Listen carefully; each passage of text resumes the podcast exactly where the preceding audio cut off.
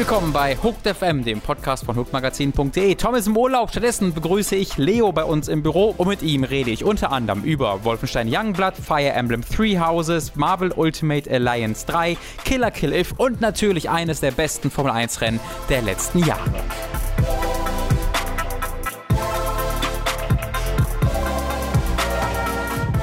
Hallo und herzlich willkommen, liebe Freunde, bei Hooked FM Nummer 231. Ich bin der Robin und mir gegenüber sitzt heute nicht der äh, große, der wunderbare, der wunderschöne Thomas Kolk, sondern der nicht minder große, nicht minder wunderbare, aber noch etwas wunderschönere Leo Schmidt. Hallo. Guten Tag. Ähm, ich hoffe, dieses Intro, das ihr gerade gehört habt, war von hervorragender Qualität. Jetzt, wo Tom nicht an den Hebeln sitzt, das kann ich nicht versprechen. Ähm, deswegen, ich, ich lebe mit der Hoffnung einfach, dass ihr das gerade hören könnt, dass es nicht irgendwo im Äther verschwindet und dass nicht gleich einfach sämtliche Software abstürzt, weil die sieht, dass Robin Schweiger und nicht Thomas Goik äh, an den Hebeln sitzt. Das macht ihr nämlich gerne mal dann. Das ist, ist, ist wie ein Tierjunges, das mit Menschenberührung hat und dann riecht es anders und die Eltern akzeptieren Ja, ja, das genau. nicht mehr, so Konditionierung. So ist, so, so sind Adobe-Programme aber wirklich. Das ist eigentlich echt ein guter Vergleich. Naja. Adobe, das Entenküken. Und Wie geht's dir, Leo? Ähm, prinzipiell ganz gut. Es ist heute sehr warm in Berlin. ist mega Ähm, schwül, es ist richtig abartig. es ist, ja. äh, ja, ansonsten ist äh, alle chic. Ich freue mich auf die heutige Folge. Wir haben ein paar, wir haben eine interessante Gewichtung von News versus Spielen, die wir gespielt haben heute. Hast du mich Äh, gerade fett genannt, du Arsch? Mein Gott, nee, mach mal weiter. Schreib mich nicht Da an. ich ja. Ja, nein. Äh, Tobi, genau. bist du? Ja. Hast du ah, Arschloch zu mir Oh, gesagt? das ist ja das Schönste, was mir jemand gefragt hat. Das, ja. Darauf ziele ich seit Jahren hinab, dass mich jemand so geht's Tobi mir. Ich hält. fantasiere Tobi herbei. Das ist Oh, ich, Zusammenfassung. I know the feeling.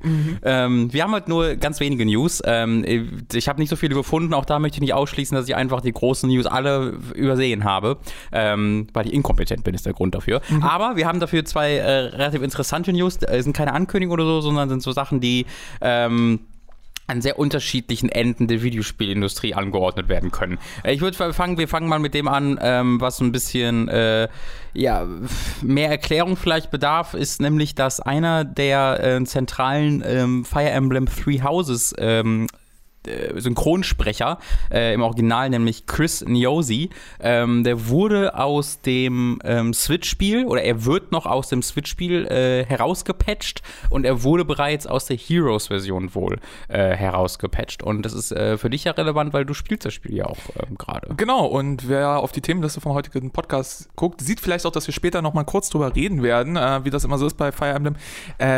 Das Spiel ist erst wenige, wenige Tage raus, das heißt, wir können noch nicht viel reingucken. Aber ja, äh, es ist in gewisser Weise relevant für mich und ich hatte bis vorhin davon gar nichts mitbekommen und das ist dann gleich wieder so, ah, bis, bis heute mochte ich das Spiel und jetzt muss ich, wenn ich es wenn ich's anmache, muss ich dran denken, dass dort äh, jemand dabei war, der mh, er, er ist wegen zwei Sachen prinzipiell äh, so ein bisschen in den Schlagzeilen. Die eine ist so der offizielle Grund, warum er jetzt ersetzt wird und die andere, ich kann mir nicht vorstellen, dass sie keine Rolle spielt. Äh, die offizielle Sache ist, er hat ein NDA gerissen.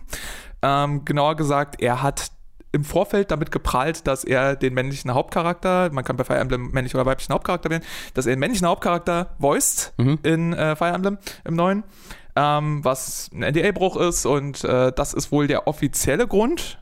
Also wenn ich auf die Verträge gucke, die uns von japanischen Spielfirmen immer geschickt werden, wenn wir auf irgendwelche Previews-Events sind, dann kann ich diese Reaktion sehr gut glauben, weil wenn ich Liebe jetzt Grüße an Square Enix an Ja, wirklich schwer. Aber auch bei, also auch wenn ich jetzt über Man of Medan geredet hätte, bevor ich äh, das hätte durfte, dann hätte er nämlich auf diesem zurückbefördert auf dieses Schiff und dort gevierteilt. Aber das ist wirklich krass, was für Millionenbeiträge einem da angedroht werden. So viel, so große Beiträge, dass es sogar es sämtliche ähm, Bedrohung verliert für mich, weil wenn da steht 5 Millionen statt, also das ist keine echte Zahl, aber angenommen, äh, 5 Millionen statt 15.000, dann denke ich mir, ja, who cares, das ist eh äh, unrealistisch. Aber bei 15.000 denke ich mir, hm, Das ist so, als, äh, als ob man mir droht, ob man mich aus dem Fenster aus dem zwölften Stock schmeißt oder aus dem Flugzeug. Ja, weißt genau. Du? So, das- beides so, es, verliert, okay. es verliert aber auch die realistische Bedrohung Ja. bei einem dieser zwei Varianten. Ja. Egal. ähm, al- also Pub Publisher sind, sind sehr unterschiedlich äh, stark und sehr unterschiedlich streng mit ihren NDAs, was Ja. sie da auch dann vieles muss halt auf dem Papier erstmal passieren. Wie viel dann davon durchgesetzt wird, ist auch eine Sache. Aber das hier ist offenbar der offizielle Grund.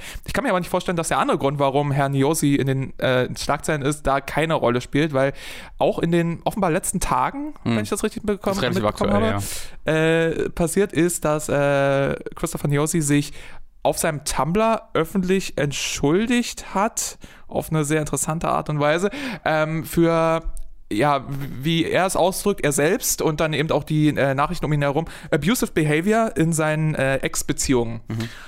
Und ähm, sein Tumblr-Post ist erstmal sehr viel, ähm, äh, es tut mir leid, ich will wieder ein okayer Mensch werden und äh, ich versuche, also sehr, sehr reuevoll geschrieben, auch mit ein bisschen Deflecting in Richtung, äh, ich bin suizidal und äh, also, also viele, es ist ein sehr, ist ein sehr schwerer Post. Interessant daran ist, also er, wir haben es so quer gelesen, es war ein sehr ausführlicher Post. Äh, ich habe jetzt nicht entdeckt, dass er gesagt hatte, worin sein Abusive Behavior genau besteht. So. Das ist das Erste. Und das Zweite ist, wie er dann explizit umgeht mit den einzelnen Personen, die davon betroffen waren von diesem Behavior, weil, naja. Also es wird genauer aufgeführt zu den einzelnen Beiträgen. Er hat quasi zu vier oder fünf unterschiedlichen Personen einzelne Romane ge geschrieben. Ähm, und das wurde aber auch davon mutig, das kam jetzt nicht aus dem Nichts, sondern ähm, die, eine der Ex-Freundinnen zum Beispiel hatte von sich aus halt einen ähm, Posting äh, gemacht, wo sie äh, ihm halt diese Vorwürfe gemacht hat, äh, sie, sie so behandelt zu haben.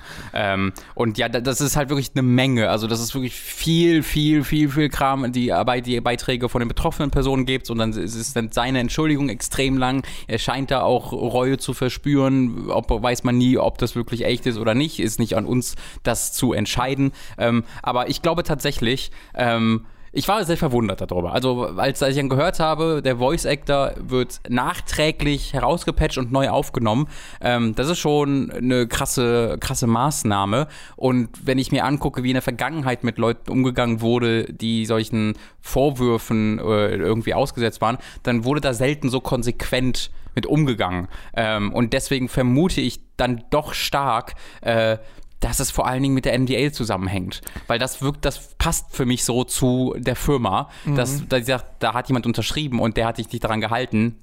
Da wird aber so sowas von das Buch auf ihn geworfen, wie wir im Englischen sagen. So, so sagen wir das im Englischen, ja. Ähm, ja, wahrscheinlich schon. Ich meine, äh, über Sinn und Unsinn solcher NDAs und solcher Klauseln müssen wir jetzt an der Stelle nicht reden, weil ich meine, natürlich hat der Hauptcharakter im neuen Fire Emblem einen Voice Actor. Worin besteht das? Byleth heißt er, glaube ich, oder so, ne? Das ist der Standardname, du kannst ihn umbenennen, Okay. aber ja, Ba- Byleth ist äh, der, der Standardname.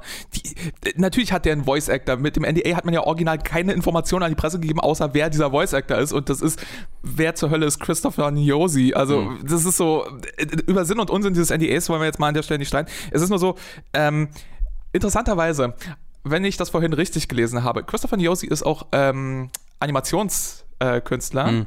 irgendwie und hat unter anderem in äh, Ahead, on Time, äh, Ahead in Time mitgearbeitet. Was ja auch ein Spiel ist, was eine kontroverse Personalentscheidung dann im Spiel hatte, die nicht rückgängig gemacht wurde, Genau. berühmterweise, und die zu Kontroverse geführt hat Ja, und wo, ja. wo dann manche Leute gesagt haben, aus Prinzip, nee, ich will dieses Spiel nicht mehr unterstützen, Ja, wenn genau. die diesen Schritt nicht zurückgehen. Ähm, und ja, und, und da lag halt zum Beispiel kein NDA-Fall. Also man, man darf jetzt keine genaue Analogie zwischen beiden Fällen ziehen, weil es sind unterschiedliche Personen beteiligt und so.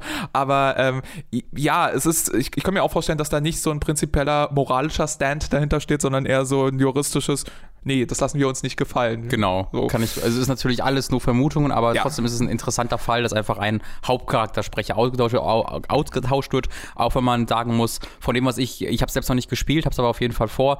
Der Hauptcharakter scheint ja vor allen Dingen, äh, mm, ja, ja, hm, äh, Es ist, ah. es ist ein bisschen mehr als Moment, ich bin noch nicht fertig. ja, puh, oh, hm, ha, gibt's Sexszenen? Möglich. Ah. Okay, jetzt wissen wir auch, wie Robin beim Sex macht. Das ist gut. ähm, jedenfalls, die, die Sache ist, äh, ja, das, das und äh, es gibt. Er sagt ein bisschen mehr als, also er artikuliert sich ein bisschen mehr als Link, weil es gibt schon eingesprochene kleine Sätze. Äh, größtenteils aber sind das trotzdem Kommentare in den Kämpfen von Fire Emblem, sowas wie Okay. äh, er, er holt zum Schwertschlag aus und sagt dann, ähm, wir werden Schwertschlag. siegen. Ja, nein, das nicht. Aber wir werden siegen. Oder wenn er ein Level up hat, dann sagt er, ich werde stärker. Sowas in die Richtung. Okay, so okay. kleine Barks. It, ja. Barks in Kämpfen. Äh, und ansonsten sind es viel. Äh, äh, äh. Okay. Ähm, ja, also, also das ist keine kritische Sache, ähm, was man vielleicht auch daran merkt, dass wer zur Hölle ist Christopher Niosi. Ähm, also auch wenn der jetzt ersetzt wird, da wird niemand. Es ist nicht. Nolan North ersetzt Peter Dinklage oder Kiefer Hm. Sutherland ersetzt äh, äh, den anderen Wichser, der Snake gesprochen hat. Wow, wow, what the fuck? Nein. Leave Daddy alone. Ja, nein. Meinst du den, I- I- du I- meinst den großen Deponia-Sprecher, David Hater. I, I, I love you, David. Das ist kein. Es, es war nur ein Spaß. Ich wollte nur, ich wollte nur mal für Kontroverse sorgen. Nein, also, also es ist hier auch kein Nach, Fall. nachträglich wird Leo ausgeschnitten aus diesem Podcast und durch einen anderen Voice Actor ersetzt. Christopher Diosi.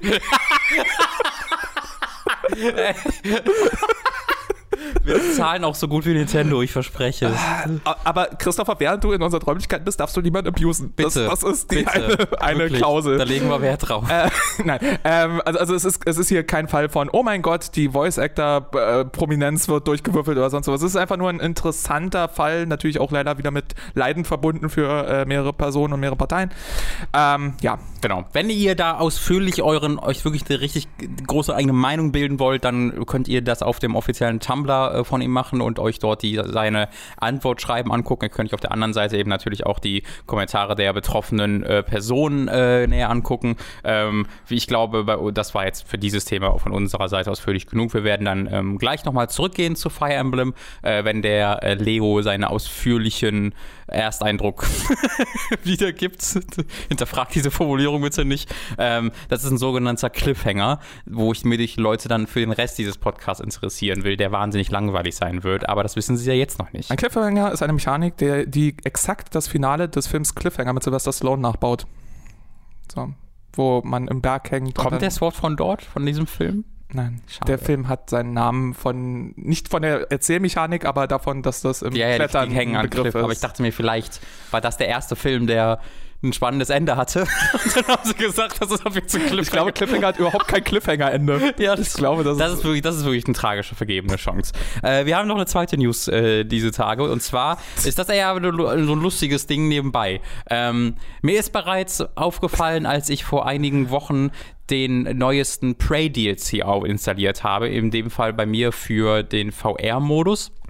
Ähm, dort ist mir nämlich aufgefallen, dass ich den nur spielen konnte, indem ich mich bei Bethesda einlogge. Und ich hatte schon Bethesda-Account irgendwann mal irgendwo für irgendwas erstellt. Ich glaube, weil ich auch mal Elder Scrolls Online kurz ausprobiert habe, wieder besseren Wissens und habe dann dafür den Account erstellt, habe natürlich dann erstmal 10 Minuten damit verbracht, meine Login-Daten herauszufinden ähm, und musste mich dann tatsächlich dafür einloggen, um das Spiel zu spielen. Das gleiche ist jetzt auch bei den zwei neuen Wolfenstein-Spielen der Fall, ebenfalls nur spielbar, wenn du dich bei Bethesda einloggst. Das ist jetzt wohl deren ja, Company Policy, dass sie das immer so machen wollen. Und das gilt auch für Re-Releases alter Spiele. Ähm, da haben sie nicht bei bedacht, dass das ganz schön absurde Züge annehmen kann, die dann vielleicht so ein bisschen, äh, bisschen schlecht ankommen im Internet und so ein bisschen für äh, leichte Häme sorgen könnten. Was nämlich passiert ist, ist, dass auf der QuakeCon angekündigt wurde, die gerade läuft oder jetzt gerade lief, ähm, dass Doom 1, 2 und 3 auf der Switch, PS4 X und der Xbox One erscheinen würden. Ähm, mit Doom 1 und 2 auch, äh, hat auch äh, Mobile-Versionen bekommen. Ähm, was ja erstmal cool war, hat auch für viel Applaus gesorgt. Äh, yay, alles auf den aktuellen Konsolen. Das ist, selbst da fängt schon so ein bisschen eine Kontroverse an, denn auf der Xbox One war Doom 1 bereits spielbar, nämlich als rückwärtskompatibles Spiel. Ähm, und sie haben tatsächlich das ähm, aus dem Store, nicht nur aus dem Store entfernt, sondern auch aus den Downloadlisten. Äh, das heißt, wenn du Doom 1 auf der Xbox One deinstalliert hast, äh, die 360-Version, dann konntest du die 360-Version von Doom 1 nicht mehr auf der Xbox One installieren. Wow. Äh, anscheinend in dem bewussten Versuch, du könntest dich jetzt nochmal auf der Xbox One kaufen, was ganz schön scheiße ist. Ähm, aber genau, hat erstmal für viel gute Laune gesorgt. Äh, die ist dann ein, bei ein paar Leuten ein bisschen verstrichen, als sie das Spiel gestartet haben und mit einem ähm, etwas ja, dezent anachronistischen Pop-up ähm, äh, begrüßt wurden, nämlich dem, dass sie sich doch bitte im Bethesda-Net anmelden müssten, um dieses Spiel spielen zu können. Im Falle von Doom 1 und 2 auch schön in diesem alten Font, in diesem Stile der Menüs. Ähm, und das hat halt für unglaubliche Häme gesorgt im ganzen Interwebs. Ja, und auch für einen mimetischen Status. Also ich bin mit den Memes über, diese, über diesen Umstand früher in Berührung gekommen als mit, mit dem tatsächlichen Doom-Fall, der jetzt ist. Äh, Ich, ich habe es äh, festgestellt über äh, irgendeinen äh, Kirby-Fun-Twitter-Account, der dann halt das in Kirby's Adventure nachgebaut hat, wo man Kirby's Adventure startet und dann ist im Kirby's Adventure-Font kommt, bitte verbinden Sie sich mit den Bethesda-Servern. Das ist ein unglaublich gutes Meme. Also da gibt es, es gibt so mit allen klassischen Spielen Ja. gibt es gerade diesen Pop-up auch in Videoform, wo sie die Soundeffekte reingemacht haben. Das ist großartig. Und, und dennoch muss ich sagen, ich glaube, es hätte wirklich nicht bei einem absurderen Spiel passieren können als Ja. bei Doom 1 und 2. Denn Doom 1 und 2 sind berühmt dafür, dass, ähm, also Ja, gerade Doom Open 1, Source, ne? es, äh, ja, es, es ist es gibt keine Plattform, auf der nicht bereits versucht worden ist, Doom zum Laufen zu bringen. Doom ist auf Taschenrechnern zum Laufen Mhm. gebracht worden. Doom ist auf äh, wahrscheinlich auf programmierbaren Kühlschränken zum Laufen gebracht worden. Also äh, da, das ist so ein bisschen der, der Litmus-Test. Weißt du, wie früher, was ist ich, wenn du, wenn du testen willst, ob deine Hardware gut ist, spielst du Crisis. Mhm. Und hier ist so, wenn du äh, testen willst, ob, äh, ob ein Gerät einen gewissen Programmierstandard erlaubt, dann probierst du, ob du Doom darauf Ja. zum Laufen kriegst. Und Doom ist halt berühmt dafür, dass du nirgendwo hingucken kannst, auf keine Plattform, wo es nicht ist. Und jetzt kommt eine aktuelle offizielle Version raus. Und du musst dich bei Bethesda anmelden dafür. Das ist so. Ich frage mich auch, was die, was die Policy dahinter so ein bisschen ist. Also, du hast ja schon gesagt, das scheint jetzt so der Standard bei Bethesda zu werden. Und meine Frage ist, why? Also, das ist so. Äh, äh, es, es gibt halt, äh, was weiß ich, äh, der Epic Game Store versucht gerade Steam das Wasser abzukrammen. Und da sieht man ganz deutlich, in welche Richtung sie gehen mit ihren Geschäftspraktiken. Aber Bethesda hat zum Beispiel keinen Store. Die, Aber na, doch einen eigenen Launcher auch mittlerweile. ja, okay. Ähm, und ich glaube, das hat damit zu tun tatsächlich. Meinst du, das Äh, ist, das ist der Hintergrund? Ich glaube, es ist nur noch eine Frage der Zeit, bis auch auf Steam du kaufst es dann wieder bei Uplay auch du dann trotzdem den Bethesda Launcher starten musst. Ja, jetzt weil Uplay schon so gut ist. Ja, ja. Ähm, ich finde es bei Doom äh, besonders interessant, wo du gerade das ansprichst mit den ganzen Plattformen. Bei Doom ist es ja auch interessant, das hat ja seinen Ursprung als Shareware-Spiel eigentlich. Also das wurde ja groß und so äh, verbreitet, weil es überall geteilt wurde als Shareware eigentlich. ähm, in, aber vor 45 Jahren gefühlt. Und dass man sich vorstellt, dass es jetzt 2019, wo das Internet in völlig neuen Stratosphären hängt und in allen Belangen unseres Lebens integriert ist, dass wir jetzt an einem Punkt da sind, wo man sich, wo man eine zusätzliche Barriere bekommt, ähm, das ist schon sehr amüsant. Es ist so restriktiv wie nie, obwohl es eigentlich sich so sehr verbreiten sollte genau. wie nie. Ähm, und der Fan ist aber, es verbreitet sich auch so sehr wie nie, nur halt auf inoffiziellen Kanälen. Ja, auf Kanälen, die nicht, es gibt ganze YouTube-Kanäle, die nichts anderes machen, als Doom-Mods zu reviewen und solche Sachen. Also das ist, äh, ja, und, und schon, schon allein deswegen würde ich mir zum Beispiel vielleicht keinen offiziellen Release mehr kommen, weil Doom ist cool, Doom ist ein Klassiker und so weiter und so fort, aber äh, es gibt so viele interessante Sachen, die mit Doom gemacht worden sind. Dann, ähm, Interessant finde ich den äh, Re-Release von Doom 3. Mhm. Doom 3 ist ja so ein bisschen ein ungeliebtes Stiefkind der Reihe in vielerlei Hinsicht. Also zumindest hat's, äh, sagen wir, Leute sind geteilter Ansicht über die Qualität des Spiels. Ja. Ähm, und die Bethesda Server-Barriere äh, macht das Ganze natürlich nicht unbedingt attraktiver. Wir stehen hier auch wieder vor dem alten Always-On-Prinzip ne? äh, oder Problem, was, Also das ist wenn ein- der Server nicht funktioniert. Das ist ein Unterschied. Ähm, bei Doom 1 und 2 musst du dich nur einmalig einloggen. Im Falle von Doom 3 musst du dich jedes Mal einloggen. Also, Achso, äh, du, also, äh, du, du aktivierst sozusagen Doom 1 oder 2 einmalig Genau. und danach hast du es. Genau, und bei Doom Okay. 3 und auch bei jetzt bei Wolfenstein und den anderen Bethesda-Spielen ist es so, dass du dich jedes Mal einloggen musst, wenn du es spielen willst. Gut, dann, dann trifft das, was ich gerade gesagt habe, nicht auf Doom 1 und 2 zu, aber auf die anderen dann äh, trotzdem, ne? Mhm. Also es ist so, hey, äh, Wolfenstein Youngblood, ein Spiel, das gerade rausgekommen ist, ich möchte es jeden Tag spielen, genauso wie Millionen von anderen Leuten. Ja. Und was, wenn die Bethesda-Server einkrachen und sagt nicht, ja, aber das passiert nicht so häufig. Natürlich passiert es nicht so häufig. Der Punkt Ja. ist, es kann passieren. Und der Punkt ist, Bethesda sind oft genug, also sitzen oft genug auf einer ihrer zwei Hirnhälften. Womöglich habe ich da gleich ein bisschen was zu, zu sagen im Kontext eines anderen Spiels. Tatsächlich. Aber, nur, aber auch, das ist einer dieser ebenfalls bekannten Teaser. Das ist eine Abart des Cliffhangers. Ähm, erklären wir alles nach dem Podcast. Äh, Teaser ist benannt nach der Figur Rumple Teaser aus Cats. Falls ihr nicht wisst, was Cats Holy ist, ihr müsst euch, äh, äh, da gibt es jetzt einen, einen Halbanimationsfilm mit echten Menschen, die als extrem gut gemachte CGI-Katzen äh, durch die Gegend gehen. Ähm, Ich habe so viel masturbiert am Wochenende, ne? Wahnsinn. Also wegen dem Cat-Trailer. Achso, wegen dem, konkret. ich, ich dachte jetzt ganz unabhängig davon, da Nee, wolltest du nee. das einfach mal einwerfen. Mehr als, ich lass mich umformulieren, mehr als sonst, wegen dem Cat-Trailer. Das Okay. war, also diese Katzen, mein Gott. Also, die haben so, so Irgendwer hat geschrieben, wir schulden, dem Son wir schulden dem Team vom Sonic-Film eine Entschuldigung. Schweife. Ich, ich Äh, würde sagen nein, äh, aber ich würde sagen, ja. Okay, wir machen kurz eine dritte News, äh, Cats-Trailer. Ich fand den, der ist ja, also eigentlich sieht der ja super aus, finde ich. Die Produktionswerte sind toll. Ich finde das halt, ich finde diesen Trailer so, so sehr, sehr gut, weil der keinerlei Selbstironie besitzt und du hast dann diesen, eh, das ist der epischste Trailer, der je get- getrailert wurde und du, ich liebe halt dann, dass du diese ganzen, dass du Judy Dench und Ian McKellen und Jason Derulo, also die drei großen der alten Hollywood-Riege hast. Und alle werden so komisch Catty, die Hollywood zwei Briten und Jason Derulo. Jason Derulo. Jason Derulo. Äh, du hast diese drei, alle so komisch cattified und dann hast du dazwischendurch so from, ich habe den Namen jetzt vergessen, the director of the King's Speech das, und, und, und Les Miserables comes another und dann kommt das so diese komischen Katzen, das finde ich total gut. Äh, ha- hast, du, hast du am Wochenende äh, also den Begriff Catsturbate geprägt? Oh, noch nicht, aber ich werde das diese das- Woche dann tun. Ja, ich, äh, ich muss aber auch noch kurz was zu Doom sagen, es tut mir Ja. leid. Nur, nur damit die Ja. Unterschiede nicht so groß sind in im, im Zeit, äh, im, im Timestamp. Ähm, was, was nicht die wichtige Info dazu noch ist, ist, dass das rückgängig gemacht wurde im Fall von Doom 1 und Ah, 2. also. Da hat Bethesda hat gesagt, äh, war, war keine Absicht, das war ein Ja, Versehen. ihr habt extra HUD-Elemente dafür Nein, Das, wir, das sollte optional sein. Das sollte optional sein für den Slayer. Es gibt einen Slayer Club im, für Doom und dafür sollte das sein. Und dann habe ich halt Bethesda gesagt, aber Herr Bethesda, ihr habt das doch jetzt bei allen Spielen gemacht. Das ist immer überall bei allen euren Spielen gerade äh, gezwungen. Warum sollte das denn dein? Da haben sie gesagt, äh, red nicht mit mir. Ähm, das halte ich auch für eine sehr lustige und sehr arm, armselige Ausrede. das, das, das ist, das, das, Weil so, wie, soll das, wie passiert denn sowas? Dass versehentlich jeder sich online anmelden muss. Das war nicht so vorgesehen. Come on. Das, das, weißt, du, das ist so, als wenn Leute äh, irgendwie einen Seitensprung haben und dann sagen, es war ein Versehen oder ich bin in der Ja. Situation überwältigt worden oder so. Weißt du, wie viele komplexe Ab Ab Abläufe Ja. dazugehören, dass so eine Situation dann irgendwann sich realisiert? Das ist so, ihr seid doch nicht auf eure Tastatur gestolpert und plötzlich war der Code anders. Ja, ja, das ist doch Bullshit. Ist das, ist das wirklich sehr, sehr dumm. Oh Mann. Ja, ähm, nee, jedenfalls, ähm, äh, ich, ich werde mir Cats nicht angucken.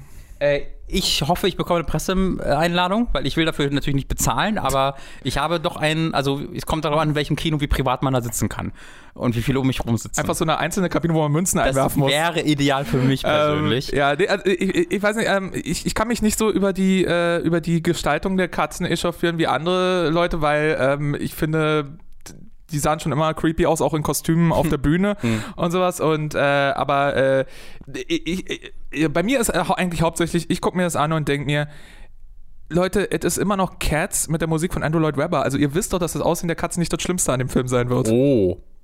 Ich habe leider null Ahnung von Musicals, deswegen muss ich da komplett auf deine Expertise zählen. Ja, das Ähm, ist ja keine Expertise, das ist ja nur ein Gesch- Geschmacksurteil, aber ich persönlich hasse Andrew Lloyd Webber. Okay, was hat er denn sonst noch so gemacht? Äh, das Phantom der Oper, Starlight Express. Starlight Express, das, ist- das kenne ich. Und- das ist ein Lied aus der Werbung für Starlight Express. Äh, ja, das ist dieses Snippet, was sie immer, wenn sie Karten verkaufen ja, wollen, ja, da einspielen und äh, ja, solche Sachen. Jedenfalls, ähm, ja, äh, das war die etwas leichtherzigere, aber dennoch leicht ärgerliche Doom News. Ja, äh, Doom 3 ist übrigens auch, auch die BFG Edition natürlich. Ähm, auch da zur Game-Archivierung, was sehr schade ist. Doom 3 gibt es einfach nicht mehr. Doom 3 wurde ja von allen Stores äh, weggekratzt und hat gab es nie. Es gibt jetzt nur noch die BFG Edition, die halt im Grunde einfach nur eine Aktualisierung ist, die aber ein bisschen andere Effekte hat, wo es auch so ist, dass ja die Taschenlampe Teil der Waffe ist. Ähm, was ich halt einfach, ne, Game-Archivierung ist es schade, wenn die einfach äh, verschwinden für, für aktualisierte Editionen. Das sollen die News für heute gewesen sein und wir kommen jetzt zu einer äh, ja, großen Handvoll von Spielen, die wir gespielt haben. Bevor wir jetzt zu den Spielen kommen, ist es jetzt einmal ganz kurz Zeit für Werbung und weil jetzt gerade ich hier diesen Podcast moderiere, äh, greife ich mal nicht zu einem geschriebenen Text, nicht nur weil ich den nicht habe, sondern auch einfach aus, aus Spaß an der Freude, liebe Freunde. Äh, wir haben euch drei Sachen anzubieten und liebe Leute, es sind drei unglaublich hervorragende Sachen. Falls ihr jemals äh, diese Werbung zugehört habt, dann wisst ihr, was es ist. Falls ihr das nicht getan habt oder dies euer erster Podcast von Hooked FM ist, dann macht euch bereit. Es kommen Deals, die euch vom Stuhl hauen werden. Äh, wir haben drei Sachen im Angebot. Wir haben zunächst einmal starten wir mit audible.de slash hooked. Audible.de, das ist eine Hörbuchseite. Da habe ich jetzt gerade erst mir das Hörbuch von Nils Gaiman oder Gaiman, ich weiß nicht genau, wie man ihn ausspricht, äh, zu seinem Buch geholt, wo er sechs Stunden lang äh, Geschichten der nordischen Mythologie nacherzählt. Gefällt mir richtig, richtig gut, hab, macht, bereitet mir gerade viel Freude und erlaubt es mir ein bisschen mehr äh, in die nordische Mythologie noch einzusteigen. Das ist das, was ich seit langer Zeit mal machen wollte. Das ist eine Empfehlung von von mir, falls ihr dieses Probeabo unter audible.de äh, audible.de slash hooked abschließt, erhaltet ihr halt einen kostenlosen Probemonat und in diesem kostenlosen Probemonat ist auch ein kostenloses Hörbuch enthalten. Das ist dann meine ganz persönliche Empfehlung an dieser Stelle für euch. Äh, ich glaube, es ist einfach nur ähm, äh, nordische Mythologie oder so ähnlich. Äh, sucht mal nach Neil Gaiman, dann findet ihr das sicherlich. Äh, als zweites haben wir getshirts.de auf Lager für euch. Da äh, unter dem Link in der Beschreibung könnt ihr dort alles Mögliche an Merchandise von uns finden. Tassen, T-Shirts, Mauspads, alles, was ihr im alltäglichen Leben sogar braucht, findet ihr dort mit verschiedenen Hooked-Motiven von äh, wirklich begabten Künstlern äh, gezeichnet oder einfach auch unsere Logos, alles dabei. Schaut euch das gerne mal näher an. Und als letztes haben wir auch noch einen, einen Amazon Affiliate-Link im Angebot und in der Beschreibung und auf unserer Website. Ähm, wenn ihr auf diesen Link klickt und dann einfach ganz normal bei Amazon bestellt, wie ihr das sonst auch machen würdet, äh, dann bekommen wir einen äh, Teil der, der, der, des Geldes, was ihr da für dieses Produkt bezahlt bezahlt, ohne dass ihr dafür noch mehr bezahlen müsst. Deswegen, falls ihr bei Amazon einkauft, dann macht das doch gerne über den Affiliate-Link und unterstützt uns damit noch ein bisschen mehr. Äh, das soll an dieser gewesen sein für die Werbung. Guckt doch auch einfach mal bei Time to 3 vorbei. Ganz großartige Videos gibt es da. Gerade spielen wir ein bisschen Killer Kill, falls ihr das sehen wollt, nach der Besprechung in diesem Podcast, wenn ihr es noch hören werdet. Äh, großartiges Let's Play zu Resident Evil 6 läuft gerade. Viele spektakuläre Sachen. Einfach nach Time to 3. Time to das Englische englische, das deutsche 3 auf YouTube suchen, dann findet ihr das. So, jetzt war wirklich genug für die Werbung und weiter geht's mit dem Podcast. Wir äh, fangen mal an mit etwas, was wir gerade schon angeteasert haben. Wir fangen nämlich mal mit Wolfenstein heute, äh, heute an. Äh, wir haben zwei Wolfenstein-Spiele im Angebot. Wir fangen mit dem größeren der beiden an, mit dem, das ich auch durchgespielt habe, gerade gestern Abend noch für diesen Podcast, nämlich äh, Wolfenstein Young Blood.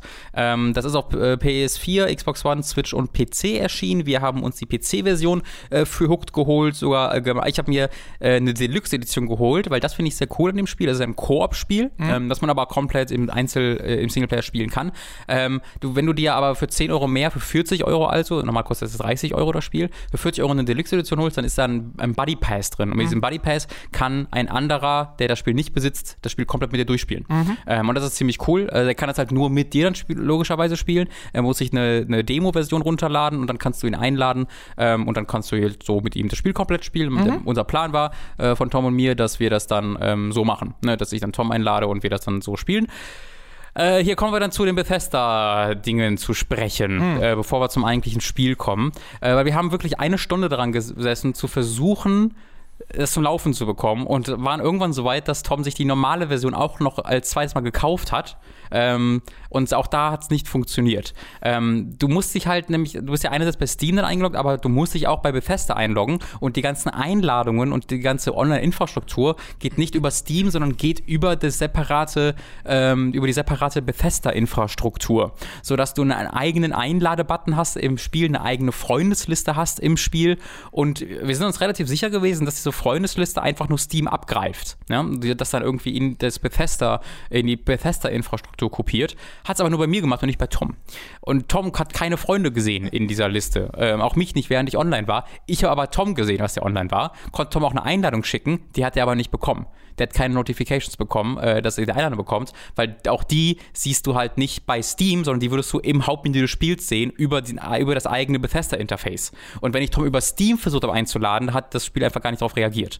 Äh, das heißt, dadurch, dass es diese zweite Ebene von Infrastruktur gibt, hat es komplett zerschossen äh, und wir haben wirklich eine, Stunde lang auf alle Arten versucht. Äh, wir konnten dieses Spiel nicht zusammen spielen, was ähm, für ein Koop-Spiel, was als Koop-Spiel beworben wird, sehr bitter war. Ähm, und dann haben wir es halt nicht so gespielt. Ich habe es dann im Matchmaking noch ein bisschen im Koop gespielt. An dieser Stelle bitte Todd Howard It Just Works Memes einfügen. ähm, ja, das äh, klingt toll. Ich meine, äh, ich, ich würde es von der positiven Seite sehen. Erstens, äh, ihr hattet eine Stunde zusätzliche Spielzeit. Das, ne?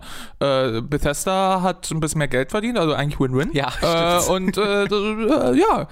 Ja, stimmt. Oh Mann, ja, nee, ähm, das ist auch, also diese Interaktion zwischen diesen verschiedenen Oberflächen, ähm, ich finde, man sollte sie simpel halten und in dem Fall äh, diese zusätzliche Komplexitätsebene mit dem Buddy Pass und so weiter und so fort war vielleicht die eine Ebene zu viel. Vor allen Dingen, weil man natürlich noch, ähm, das hatte dann zu, zuerst damit, also das war die erste halbe Stunde, das hatte mit Bethesda nichts zu tun, aber das Problem war da halt auch, dass Tom und ich ja Family Sharing aktiviert haben, sodass wir gemeinsam die Spiele des anderen spielen können, wenn Ja. der nicht online ist, ähm, oder der, der, der gerade nichts spielt, was aber dafür sorgte, dass dann Tom halt sich nur nicht die Demo-Version runterladen konnte, weil er musste sich halt die Demo-Version runterladen und die starten, damit ich ihn über einen Buddy Pass einladen kann. Aber weil wir ja Family Sharing aktiviert hatten und ich das komplette Spiel hatte, hat er bei ihm nicht erkannt, dass es die Demo gibt und auch nachdem er es deinstalliert hat, hat er immer noch erkannt, dass die Lizenz mal da war. Das war, da war das für die erste halbe Stunde und dann haben wir es geschafft, haben uns mega gefreut und dann, ja, war, war das, war das äh, das Problem. Jesus Christ. Für mich ist es eine tolle Sache, weil ich habe, äh, ich bin mit dir nicht bei Steam Family Sharing, aber mit Tom. Und das heißt, ich kann jetzt Toms äh, unnötig Stimmt. gekaufte Youngblood-Version Ja, spielen. gar kein Problem, Leo, gar kein Problem. Ist, I love you. ähm, ja, ne, jedenfalls. Danke äh, auch da, danke Todd Howard.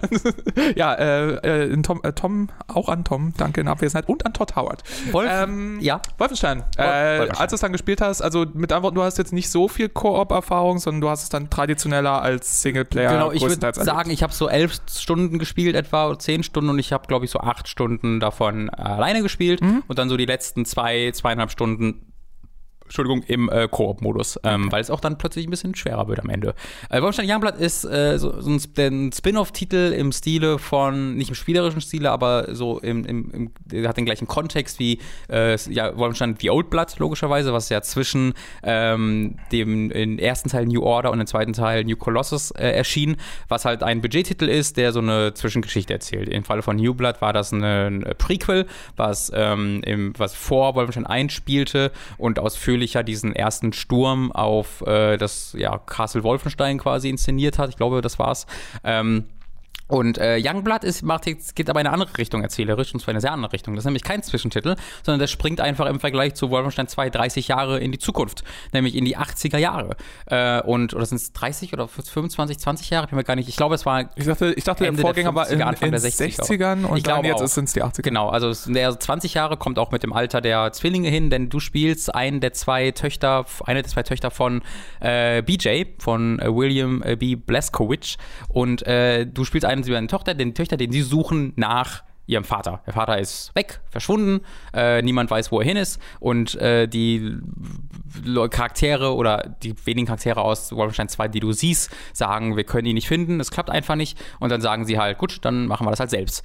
Ähm, und das ist dann immer, äh, bekommt am Anfang re relativ viel Kontext, also so, also eine Viertelstunde Cutscenes, äh, zehn Minuten Cutscenes äh, mit guter Charakterisierung, Wolfenstein typisch, sehr gut inszeniert, sehr gut geschrieben. Ich habe mir auch noch mal ein paar Cutscenes von Wolfenstein 2 angeguckt. Ich finde immer noch, das ist eines der am besten geschriebenen und am besten inszenierten ähm, Spiele mit Story-Fokus, die ich so in den letzten Jahrzehnten für mich entdeckt habe. Ich liebe die Erzählart. War, waren vor allem Spiels. wundervolle so Momentaufnahmen drin, die einem hängen bleiben. Das so. familiäre, Das- vor allen Dingen von Wolfenstein 2, ist mir wirklich Ja. krass im Gedächtnis geblieben. Und beim nochmal angucken, ich habe so, da hab ich mir gedacht, boah, ich habe wieder vergessen, wie gut das tatsächlich war. Und das bei Wolfenstein, Ja, das muss man sich immer mal wieder in den Kopf Es ist halt rufen. eines der menschlichsten Spiele in all seiner Absurdität und Blödheit, äh, die, es, die es gibt im, im AAA-Bereich. Haupt, hauptsächlich, weil man Nazis mit Schul- Schulterstößen explodieren lassen ja, kann. genau. Das, ist, das wirkt für mich sehr menschlich. Äh, jedenfalls, BJ ist weg. Du spielst eine Töchter, reist nach Paris und muss ihn dort finden. Und es ist tatsächlich so bei diesem Spiel, es gibt am Anfang Story und am Ende Story zwischendurch nichts. Äh, du hast wirklich äh, den, den, den Prolog und den Epilog quasi, was dann jeweils so 10 Minuten Cutscenes sind. Äh, und ansonsten ähm, während des Hauptspiels gibt es erzählerische Strukturen nur in dem Sinne, dass halt Charaktere aus dem Off mit dir reden, ähm, dass du Nebenquests annimmst in deiner, in deiner Hubzentrale, in den Katakomben von Paris, wo die sagen, ey, rette mal unseren äh, Kollegen, der gefangen wurde oder da wurde geheimes Material von uns geklaut, geh da mal hin äh, und du findest halt ähm, Dishonored oder Prey oder Deus Ex mäßig extrem viele Collectibles in Form von Nachrichten äh, und Audiotagebüchern und hast du nicht gesehen. Dir- Wolfenstein 2 war da auch kein Slouch. Also ja, ja, das stimmt. Das stimmt. Da habe ich es noch, da habe ich es irgendwann ein bisschen ignoriert, weil halt sowieso schon so viel in dem Spiel drinsteckt und es ja auch so viel Erzählung hat. Ähm, das sollte man in, in Youngblood nicht tun, es ignorieren, weil das hat quasi, also das erzählt, ist quasi die zentrale Storytelling-Mechanik für den Großteil dieses Spieles. Mhm. Ähm, und man merkt aber auch, dass halt mehr Aufwand da reingesteckt wurde, dass die mehr Wichtigkeit haben ähm, und dass es halt ein bisschen mehr Spaß macht, die zu entdecken, weil ja Arcane als äh, wesentlicher Mitentwickler hier da mitgearbeitet hat. Ähm, und das merkt man sehr, weil das ist wirklich Wolfenstein im Stile von Dishonored. Wow. Was erstmal cooler klingt, als es ist. Es, es ist auch cool, aber ähm, das traf dann irgendwann auf das offensichtlich limitierte Budget und die limitierte Zeit, in der das Spiel gemacht wurde. Ähm, die ganze Struktur ist nämlich, ähm, steht ein bisschen im Konflikt mit den Stärken des Leveldesigns. Du hast in dem Spiel ähm, drei zentrale Umgebungen. Ähm, und am, äh, am Ende dieser drei Umgebungen, äh, die du im Menü auswählst, wo es eine Ladezeit gibt, das sind voneinander getrennt und dann gehst du ein bisschen in eine dieser Umgebungen. Äh, und am Ende dieser Umgebung steht immer einer von drei ähm, Türmen, äh, Bruder 1, Bruder 2, Bruder 3, wo dann am Ende, so heißen die, wo ein Endboss am Ende dieses Turmes ist und du musst halt natürlich alle drei Endbosse besiegen und kannst schaltest dann das letzte Level frei und gehst dann dahin. Ähm, und um das halt zu machen, ähm, musst du aufleveln, weil dieses Spiel äh, ganz leichte RPG-Mechaniken hat. Es gibt gerade sehr viel Diskussion darüber, dass es ein Destiny-like Looter-Shooter geworden sei, was kompletter Schwachsinn ist. Das kommt von Leuten, die das Spiel offensichtlich nicht gespielt haben, ähm, weil was das Spiel jetzt hat, sind Health Bars. Die Gegner haben alle Lebensenergieleisten. Okay. Ähm, und da denke denk ich, habe ich mir erstmal auch gedacht, äh, äh, oh nein, oh nein, oh nein. Weil das klingt für mich erstmal wie, alles hat jetzt so 1000 HP und ich muss zwei Dutzend Magazin, äh, Magazine auf sie drauf ballern. alles wird sterben. spongy, alles Genau. wird, ja. Hm. Das äh, war meiner Erfahrung nach aber nicht der Fall. Äh, ich glaube, wenn die Lebensleisten nicht da wären, würdest du keinen Unterschied merken zu Wolfenstein äh, 2. Ähm, der, Unterschied, der zentrale Unterschied ist, dass mehr stärkere Gegner kommen als in Wolfenstein 2. In Wolfenstein 2 hast du vor allen Dingen halt gegen normale Nazis gekämpft, die mit einem oder zwei Schüssen, äh, Schrotflintenschüssen erledigt waren. Und das ist auch immer noch der Fall. Die sind immer noch ein, zwei Schüssen erledigt. Die meisten Gegner, äh, normalen Gegner sind nach ein, zwei Schüssen erledigt. Aber du hast eben auch sehr, sehr viele so stärkere Mech-Gegner, wo du wirklich eine Weile draufballern musst, ähm, damit, sie, damit sie sterben. Und da kommt dann eben die Struktur des Spieles zu tragen. Denn du musst diese drei Level, die es gibt, die sind noch so, also da gibt es dann noch so teilweise ähm, äh, Bunkeranlagen oder du kannst in die äh, Kanalisation äh, dieser Dinge. Also das sind, nicht nur drei Level, das sind, kommt dann eher, eher am Ende so auf sechs, sieben auf, aber es sind grundsätzlich drei unterschiedliche Umgebungen in Paris. Ähm, und die musst du halt immer und immer und immer und immer wieder durchlaufen.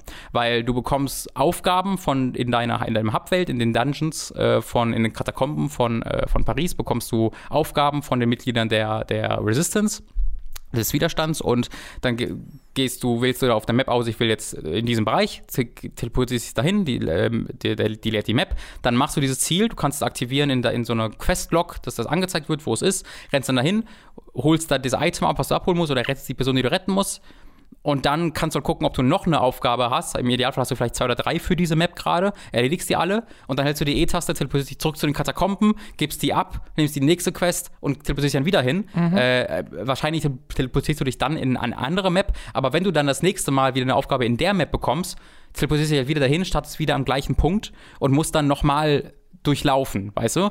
Das klingt ein bisschen wie Shadow Warrior 2. Hatte, hatte so eine. Das habe ich nicht so eine genug gespielt. Das kann ich leider nicht selbst. Es, hat, es hatte auch so eine, so eine, so was Missionsbasiertes, so ein bisschen. Ähm, interessanterweise hatte es auch Health Bars. Ähm, es hatte, ähm, und dann hatte es halt auch dieses, du hattest große Hubwelten innerhalb derer diese einzelnen Missionen immer wieder, aber halt mit etwas anderen Abläufen innerhalb von großen Arealen, äh, in die du immer wieder gegangen bist. So klingt es ein bisschen, aber ich kann es jetzt nicht beurteilen. Ja, es ist halt viel Wiederholung, die du machst, weil die Gegner respawnen immer wieder, auch während du auf der Map bist, äh, respawnen sie, sie respawnen recht schnell.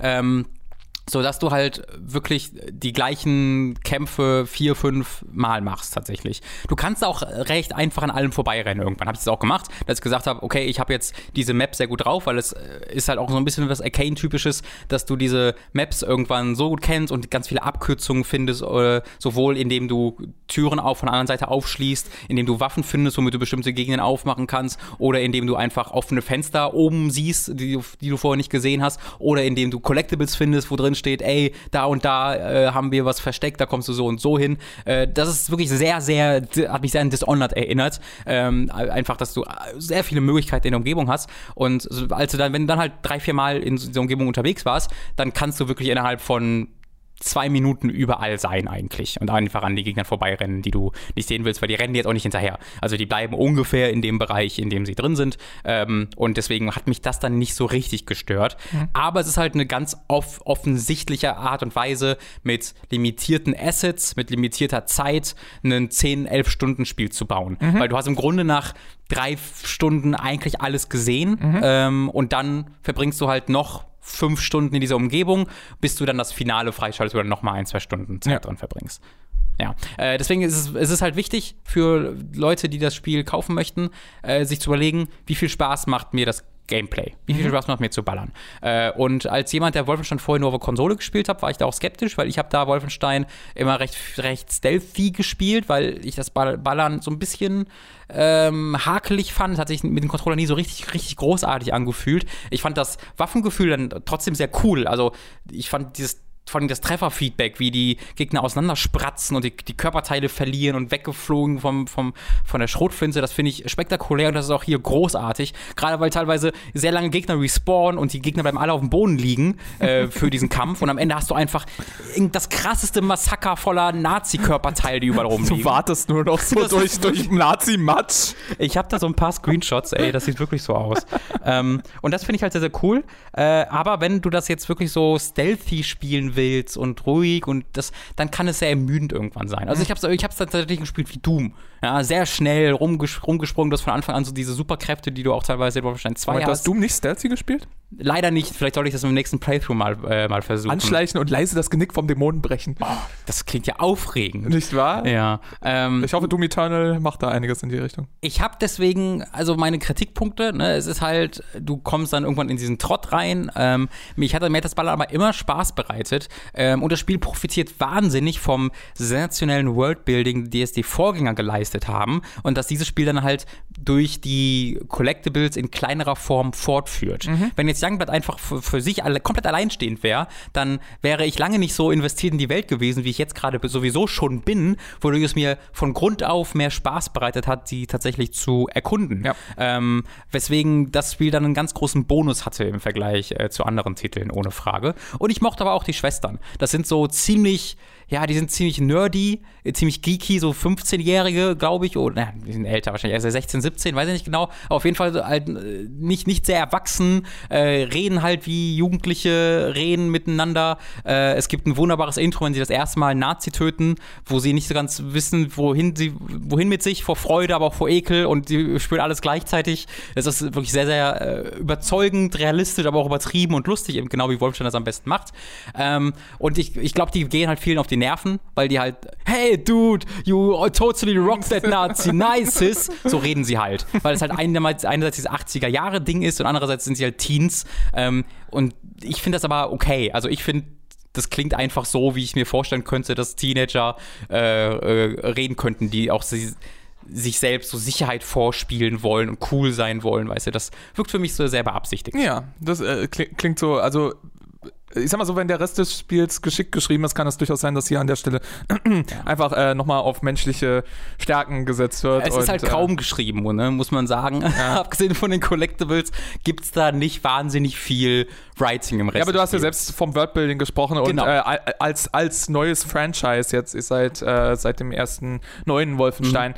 ähm, äh, hat ja, hat ja schon sehr viel Schreibarbeit auch geleistet ja. und sehr viel äh, Lore und so weiter und so fort. Klingt auf jeden Fall cool. Ich freue mich darauf, es zu spielen. Ich wollte dich noch fragen, ähm, diese 80er Revival-Nummer geht jetzt schon seit ein paar Jahren. Mhm. Ähm, und äh, ja, es wird immer gesagt, Stranger Things hat das ein bisschen losgetreten. Auf jeden Fall war es einer der größeren etablierenden äh, Faktoren mhm. äh, in der Popkultur in den letzten Jahren. Und sehr viele Franchises, sowohl äh, Filme als auch Serien, als auch Videospiele sind da ein bisschen drauf, auf diesen Zug aufgesprungen. Mhm. Jetzt ist das Ganze aber ein bisschen am Abklingen wieder. Ja. Es werden weniger weniger Media-Franchises, weniger IPs.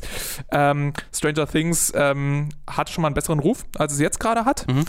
Und äh, ich wollte fragen, wie gut funktioniert das jetzt hier nochmal? Also wie wird es überhaupt eingesetzt, mhm. das 80er Jahre Revival-Dings? Ähm, äh, wird es gut eingesetzt und äh, ist bei dir jetzt auch so, hier ist es cool, aber Ermüdungserscheinungen vielleicht? Mhm. Oder wie, wie, wie hast du das erlebt? Äh, sie halten sich damit angenehm zurück, würde ich sagen. Es ist im Hintergrund, es ist auch wieder Teil des Worldbuildings in dem Sinne, dass äh, halt die Charaktere alte Computer benutzen, äh, das erste Mal in dieser Serie. Äh, zumindest halt so realistische Computer, wie man sich das vorstellen könnte. Äh, und dass du in Apartments, in denen du unterwegs bist, du deutsche Versionen von Tetris oder Breakout oder so, mhm. ich glaube, Ziegelstapeln hieß Tetris in dem Fall. Wenn ich mich recht erinnere. Oh also in dem Sinne äh, siehst du es halt so. Und mit Abstand der größte Einfluss ist die Musik. Ähm, die Musik ist halt sehr synth-lastig ähm, und äh, muss aber sagen, überhaupt nicht jetzt nervig oder aggressiv, sondern eher subtil äh, und zurückgefahren, bis auf die wenigen Momente, wo es sich dann auch ein bisschen mehr inszeniert und da haut es dann richtig rein. Äh, hat für mir, hat mir sehr gut funktioniert. Hm. Allgemein, ich fand den Soundtrack wirklich großartig. Das wurde mitkomponiert von äh, Robin, ich habe gerade äh, nochmal seinen genauen Namen gegoogelt. Äh, Rob, ist er wieder weg, warte.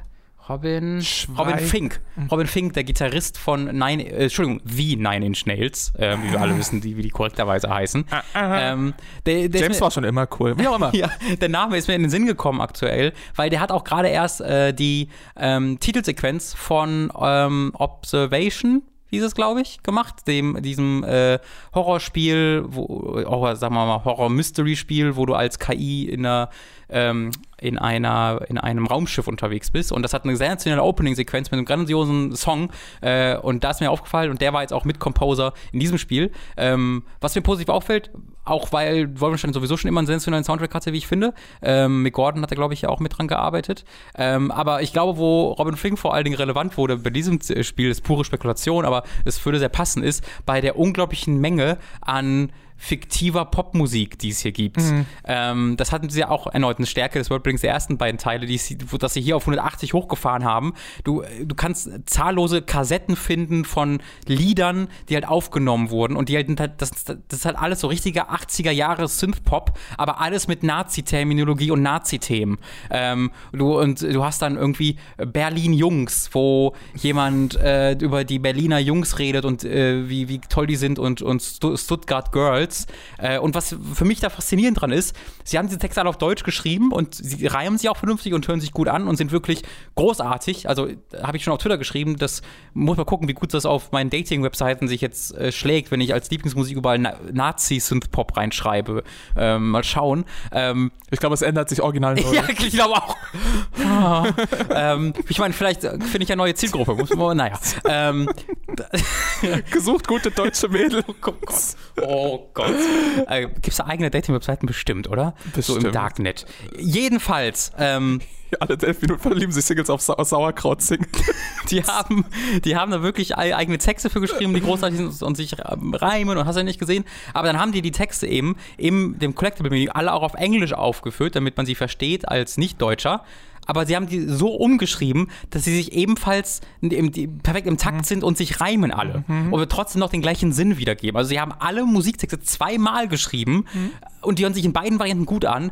Das finde ich mega krass. Gerade Songtexte zu übersetzen, stelle ich mir wie den größten Horror vor. Das ist keine, keine ganz kleine Leistung. Ja, da ja. muss man schon, also erstmal braucht man dafür Talenterfahrung und zweitens ist es Arbeit. Es ist ja. wirklich richtig Arbeit, äh, das zu leisten. Ja. Das kann ich sehr empfehlen. Das gibt es auf YouTube. Ähm, Unreleased Wolfenstein 2 Soundtrack oder so heißt das, wo einfach nur anderthalb Stunden, wirklich anderthalb fucking Stunden fiktive Popmusik aus Wolfenstein Youngblood vorkommt. Das ist richtig toll. Nee, das ist, äh, ich, ich, mochte den Vorgänger ja schon, äh, die Käfer mit mhm. ihrem Song Mond, Mond, ja, ja, ja. Äh, oder sowas. Und, und jetzt 80er Jahre, irgendwie, was weiß ich, ich, ich hab's ja noch nicht gespielt, aber was weiß ich, Sandra Lauper mit Mädels wollen nur Spaß haben, ist ja schon irgendwie gut.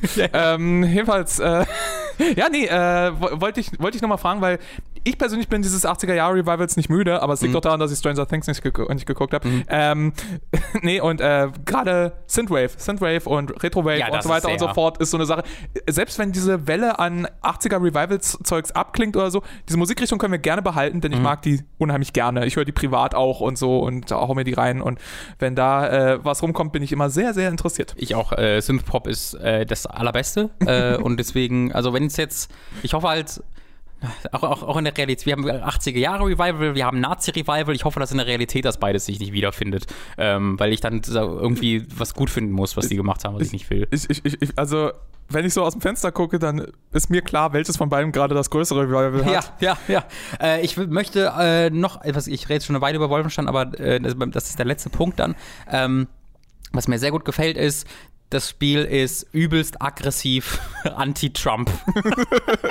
also sehr, sehr offensichtlich, sehr aktiv über seine Collectibles. Äh, Hat es mehrere äh, so Briefe oder so, die offensichtlich von einer Trump-like Figur geschrieben wurden oder wo sie drüber schreiben, über Shithole Countries und so, ah. äh, die Vergleiche mit Nazis ziehen. Äh, und überhaupt nicht subtil, überhaupt nicht clever, mega plump, aber in einer Zeit, wo alle AAA-Entwickler versuchen, sich so weit zu lösen von irgendwelcher politischen Statements, so weit, dass halt EA sagt, unsere Nazis in, einem Zweiten Weltkrieg-Shooter sind gar keine Nazis, sondern deutsche Generäle, ähm, war mir diese plumpe Dummheit äh, und diese plumpe Direktheit sehr, sehr willkommen. Ähm, das wollte ich nochmal kurz äh, extra erwähnen. Verstehe ich gut. Willst du über äh, das andere Wolfenstein-Spiel auch direkt reden? Oder okay, mache ich, mach ich, mach ich ganz schnell. Okay. Äh, Wolfenstein Cyberpilot ist ein VR-Ableger, der kurz vor Youngblood spielt, der auch in Youngblood, in, in, in Youngblood ist ein so ein Gebäude kaputt, wo du rein musst. Äh, und da sagen sie, oh, da hat vorher ein Cyberpilot kaputt gemacht. So, das machst machst halt in Cyberpilot, das ist so zweieinhalb, drei Stunden lang. Äh, du spielst in VR drei unterschiedliche Mechs und äh, kämpfst dagegen, mhm. läufst durch lineare Level und schießt da auf die, äh, oder Stealth auch manchmal mit einer Drohne da lang. Äh, ist mega schlimm. Äh, ist mega langweilig. Äh, das Trefferfeedback aus den Wolfenstein-Spielen ist komplett weg. Ähm, die, die, die, das fühlt sich alles nicht toll an, weil du hast halt für die erste halbe Stunde einen Flammenwerfer als einzige Waffe. Da gibt es nicht krasses Trefferfeedback, weil es ein Flammenwerfer ist. Dann spielst du eine Stealth-Drohne. Das ist so, so, ja, toll. Und dann, wenn du nach anderthalb, zwei Stunden endlich mal ein Mac spielst, wo du wirklich mit ballerst, dann bist du schon so müde geworden, durch diese immer gleichen Umgebungen zu laufen, auf extrem lineare Art und Weise, ohne irgendwas zu entdecken und auch nochmal mit deutlich weniger erzählerischem Kontext als Youngblood, ähm, dass dem Spiel so alles entzogen wurde, was Wolfenstein in irgendeiner Art und Weise interessant macht. Mhm. Äh, und geblieben ist so eine, so eine fast schon verschämte Entschuldigung äh, an VR, wo so Bethesda sagt, so, wir wollen nicht wirklich, aber ich, ich habe dann ein VR-Spiel, I guess. Ähm, was sehr schade ist, als jemand, der großer VR-Fan ist und viel VR spielt. Äh, da gibt es sehr viele tolle Dinge. Äh, und dass man im AAA-Sektor dann sowas geboten bekommt, ist ganz schön billig. Das ist ein bisschen sucky. Wer, wer, hat das entwickelt, weißt du? Äh, auch ähm, Machine Games. Ja. Äh, und Arcane ist da, glaube ich, auch. Dann wahrscheinlich das B- oder C-Team. Aber ja, ja. wenn man überlegt, Youngblood war ja wahrscheinlich schon so ein, also ich will jetzt nicht sagen B-Team, weil das hat auch mal so eine qualitative Aussage, aber zumindest ein kleineres Team. Ja. Ähm, und dann hat noch ein kleineres Team halt offensichtlich an Cyberpilot gearbeitet. Ja, naja, naja, als, als Dreingabe, meine Güte. Kostet halt 20 Euro. Deswegen. Ja, äh, gut. Wenn ähm, man für 30 Euro Youngblood bekommt, dann sind die 20 Euro für Wolfenstein relativ äh, rausgeworfenes Geld. True. Ja. Äh, so, das war genug von mir. Entschuldigung, jetzt, äh, warum entschuldige ich mich? Das ist ein Podcast. Das ist, euch alle, das ist mein Podcast. So, wir reden nochmal Wolfenstein 2. Das ist deshalb ein gutes Spiel. Ähm, der Leo ist noch hier, falls ihr das mitbekommen habt, vom ganzen Robin-Gerede. Kaum. Äh, mit welchem, ich überlasse dir einfach, mit welchem Spiel du anfangen möchtest. Ähm, ich wollte über Formel 1 reden. Ähm, und yes. das, äh, Ehrlich gesagt, bevor ich heute hergekommen bin, hat Dobson mir den Auftrag gegeben, ich soll mich davon abhalten, von Formel, über Formel 1 zu reden. Aber ich wüsste nicht, wie ich das an, stell anstellen soll. Stell dich nicht zwischen mir und meiner Formel 1, Schatz. Das, äh, da werde ich wie eine Mutter, die ihr Kind aus einem unter einem Bus hervorziehen muss. Ich dachte unter einem Formel 1-Wagen. Verdammt. Deswegen Wie auch immer. Jedenfalls, äh, ich habe ich hab zwei Spiele gespielt. Ähm, das eine äh, ist Marvel Ultimate Alliance 3, ein Spiel, das ihr letztes, letzten Donnerstag schon im Stream für eine Stunde gespielt hattet. Mhm. Und ähm, bevor ich äh, groß darüber erzähle, wollte ich mal fragen, weil ich euren Stream nicht gesehen habe. Diese erste Stunde von Marvel Ultimate Alliance 3, hat die euch gefallen? Relativ lahm. Mhm. Äh, man ist sehr lange mit den gleichen Charakteren unterwegs. Die erzählerische, das erzählerische Prolog ist relativ austauschbar. Mhm. Äh, ich glaube, da merkt man wenig von dem, was das Spiel eigentlich ausmacht. Ist meine Schätzung, ohne es weitergespielt zu haben. Das ist, äh, das würde ich so unterschreiben, weil ähm, ich bin großer Fan der beiden Vorgänger gewesen. Ähm, das ist eine Reihe, die ist mittlerweile durch mehrere Hände gegangen. Der letzte Teil war von Vicar Vicarious Visions. Davor war es von Raven Software. Die hatten auch vor Marvel Ultimate Alliance schon äh, X-Men Legends, was quasi das Gameplay ist, aber nur im X-Men-Universum äh, gemacht. Und, ähm, und jetzt ist es bei, ähm, ich hätte es bei Ninja Theory gesagt, äh, Team Ninja hm. angekommen. Ähm, äh, also hat auch äh, den Sprung nicht über den Teich, sondern über, über den ganzen Kontinent äh, gemacht und dann rüber nach Japan. Ähm, und es ist eine sehr andere Vision für das Spiel, als es noch die Vorgänger waren. Und mein erster Eindruck von dem Spiel war sehr negativ. Ich war, Mhm. wie gesagt, großer Fan von den ersten beiden Teilen, aber die, die- erste Stunde, vielleicht auch die ersten zwei Stunden oder so von Marvel Ultimate Alliance äh, 3, dachte ich, Jesus Christ, die haben ein Mobile-Game draus gemacht. Oh, es fühlte okay. sich an, es hatte, es hatte keine Physis in den Kämpfen, es hatte irgendwie keinen Impact, es hatte, ähm, äh, die, Story war austauschbar, die Zwischensequenzen waren okayisch vielleicht. Ähm, Wovon und- es aber bereits in den ersten eins schon relativ viele gibt, muss man sagen. Ich war, ich habe die ersten beiden Teile nicht gespielt, ich habe immer gedacht, die Story wird so, ja, hier ist eine Helden, äh, und dann war's das. Aber zu, ich war überrascht davon, wie viel es sich dann tatsächlich doch inszeniert Ne, hat. ne, äh, Marvel Ultimate Alliance 2 hat die Civil War Storyline, Hm. noch vor dem ähm, MCU. Mhm. Und vor allem ähm, war das auch so, dass viele Leute gesagt haben, viele Comic-Fans gesagt haben, ähm, es hat die bessere, im Vergleich zu den Comics, hat es die bessere Civil War Storyline, weil in den Comics war Civil War äh, ein Clusterfuck, völlig ausufernd und Mhm. mit besch bescheuerten äh, äh, Twists und Wendungen, einfach nur um die Storyline weiter zu spinnen. Äh, äh, Marvel Ultimate Alliance 2 hat die sehr kondensiert. Ne? Die äußere Bedrohung äh, führt dann dazu, dass sich äh, Caps Team und Iron Mans Team wieder zusammenraufen müssen und so weiter und so fort. Ähm, hier ist die Story: Thanos will die Infinity Stones und die Guardians, Was? Spoiler? die Guardians of the Galaxy Oh, entreißen sie ihm und dadurch werden die in unserer Dimension und teilweise in gewissen Parallel, parallelen Dimensionen verteilt und fallen in die Hände von anderen Bösewichten, die plötzlich Superkräfte jenseits aller Vorstellungskraft kriegen und wir müssen sie jetzt die bekämpfen. Ja, das ist jetzt so nicht das Spannendste, was passieren kann, rein storymäßig. Ähm, es beginnt auch mit überhaupt, also das Spiel ist so ein bisschen gefangen. Es will einerseits Comic-Fans pleasen und so weiter und so fort. Andererseits ist das Mar äh, Marvel Cinematic Universe eindeutig nicht an ihm vorbeigegangen. Weil, äh, wie gesagt, äh, der Gegenspieler ist Thanos. Das erste, was man sieht, sind die, sind die Guardians of the Galaxy. Und das sind, äh, all diese Figuren sind in den beiden Vorgängern nicht mal erwähnt worden. Da, Okay. da spielte Thanos nicht mal mit oder die Guardians of the Galaxy. Auf der anderen Seite, wie man sofort am ersten Shot sieht, sind es sehr deutlich die Comic-Inkarnationen der Guardians of the Galaxy. Es ist nicht, ja, die haben nicht versucht, Star-Lord aussehen zu lassen wie Chris Pratt oder irgendwas. Gamora oder, ist komplett anders als im MCU. ja, genau, Gamora sieht ganz anders aus und so weiter. Und das, das gilt prinzipiell für viele, nicht alle, aber für viele Charaktere. Ne? Thanos kriegt, trägt seine klassische Rüstung aus den Comics und so weiter. Also, es ist, ja, aber andererseits, wie gesagt, es ist immer noch so, äh, der erste kleine Zwischenboss ist Nebula und so. Also, sie- das ist alles schon inspiriert. Und sowas wie äh, The Wasp zum Beispiel wäre vorher nie passiert im, im Charakter-Roaster. Ja. Ähm, aber auf der anderen Seite gibt es eben auch äh, Charaktere, die sind für das Marvel Cinematic Universe nicht so relevant gewesen, äh, wie zum Beispiel Ghost Rider, der halt etwas außerhalb des MCUs passiert. Oder Blade, der lange vor den aktuellen Marvel-Filmen erfolgreich war im Kino. Ähm, oder, äh, ich, ich vergesse mal, wie sie heißt. Elsa Blood. Bloodshot heißt sie oder sowas. Elsa Bloodshot ist ja ein geiler Äh, Name. Ich, ich vergesse mal, wie sie heißt. Sie ist, so eine, sie ist so eine Monsterjägerin und sie hat tierisch viele Gewehre. Sie hat zwei Gewehre verkreuzt auf dem Rücken und zwei in den Händen. Ja. Und dann wechselte sie sie immer aus und macht quasi so Gun-Cutters-Zeug. Ich vergesse mal, wie sie heißt. Und sie ist extrem Ich kann mal britisch. nachschauen, wenn du weiterredest. Ja, äh, Elsa Blood, Blood, Bloodborne, Bloodstone, keine Ahnung. Irgendwie, ich, ich, ich vergesse es immer. Jedenfalls, äh, das Ja, würde mir. Elsa Bloodstone. Bloodstone. Ja. ja. Ähm, das, das würde mir nicht passieren, wenn sie dieselbe Rolle hätte wie zum Beispiel Captain Marvel, die Hm. aktuelle oder sowas. Ähm, aber es gibt auch äh, im Charakter-Roster nette, nette Überraschungen, was weiß ich. Es gibt Peter Parker und Miles Morales und Spider-Gwen. Äh, das ist cool. Es gibt die neue Miss Marvel, äh, Kamala Khan, die so Stretch-Kräfte hat Oh. äh, und so. Hey, aus Fantastic Four? Ähm, ja, nee, also äh, die, sie hat dieselben Kräfte wie Mr. Fantastic. Ja. Sie hat aber den Vorteil, dass sie keine Schnarchnase ist und nicht in so einem beschissenen Team ist. Äh, und äh, sie ist halt jung und lustig und flippy und ich glaube, sie ist einer der ersten Mainstream-Superhelden, die muslimisch ist und das, äh, äh, aus irgendeinem Grund ist Squirrel Girl nicht dabei. Was? schade ist. Scheiß wenn, wenn, wenn sie schon Miss Marvel dabei hätten, dann Squirrel Girl. Jedenfalls, der Punkt ist der, mein erster Eindruck war ziemlich negativ.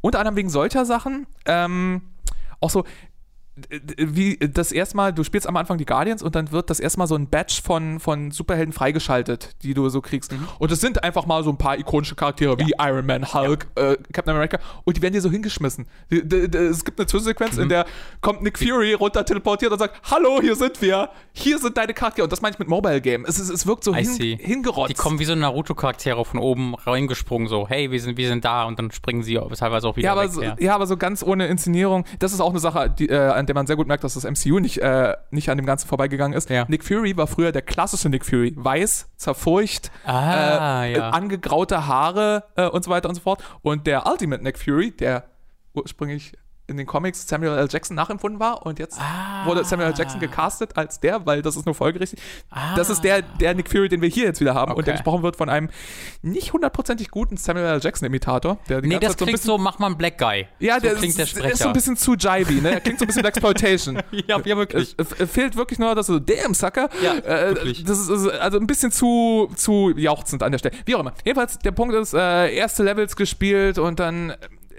die Eindrücke wurden langsam besser. Ein paar Zwischensequenzen und das Roaster wurde ein bisschen größer und äh, kam der erste Bosskampf und ich dachte mir, oh, okay.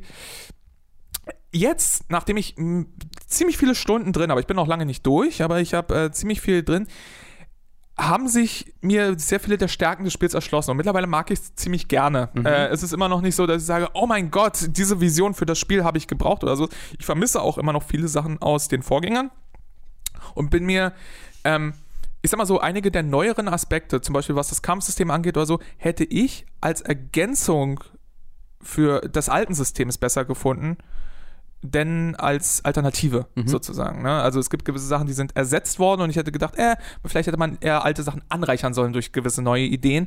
Ähm, dazu zählen so die Synergien zwischen den Charakteren, wie zusammen Angriffe koordiniert werden, weil das ist so ein bisschen das Gimmick der Reihe. Ne? Irgendwie, wir sind halt eine Allianz und wir machen dann auch so unsere Angriffe gemeinsam.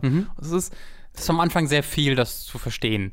Ja, Ähm, verstanden habe ich es immer noch nicht. Ja. Also, auch, nach, Okay. auch nach mehreren Stunden. Ist immer noch, es, es gibt halt, ähm, du kannst halt so Spezialangriffe miteinander kombinieren und die erzeugen dann auch noch Synergieeffekte. Ne? Also was weiß ich, äh, wenn äh, Star-Lord mit seiner Windknarre Mhm. irgendwie in den Schwerterwirbel von Gamora reinschießt, dann schießt sie wie ähm, wie das, wie man das in, in so äh, Anime so kennt, schießt sie mit ihren Schwertern plötzlich so eine Windklingen so Ja. nach vorne Geschosse und so. Und okay, cool.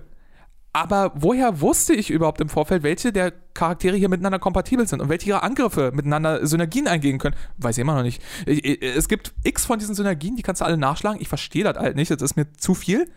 Ähm, und dann das, was früher eigentlich die einzige wirkliche Zusammenarbeit war zwischen Charakteren, nämlich die Synergien der extremen Gott sei bei uns Superangriffe, die Mhm. den ganzen Bildschirm klär, äh, klären sollen. Ähm, ich ich, ich gebe mal ein Beispiel aus dem Vorgänger. Ähm, sagen wir, du hattest Deadpool, Hulk und Magneto. Mhm. So, dann hatten die ihre Superangriffe, die waren so. Deadpool und Hulk konnten kombinieren. Hulk hat so einen Felsen aus dem Boden gerissen. Deadpool hat sich rauf teleportiert, hat Sprengstoff da angebracht, hat sich wieder zurück teleportiert und Hulk hat, ist hochgesprungen und hat den Felsen auf jemanden geworfen. Das war dann ein konzentrierter Angriff, der hat einen stärkeren Gegner gut getroffen. So, wenn du äh, mehrere einzelne Gegner hattest, die im Raum verteilt waren, hast du die Kombination zwischen Hulk und Magneto gemacht. Magneto hat so einen Hamsterball aus Metall um Hulk rumgemacht und Hulk ist in dem gelaufen und hat die alle weggekegelt.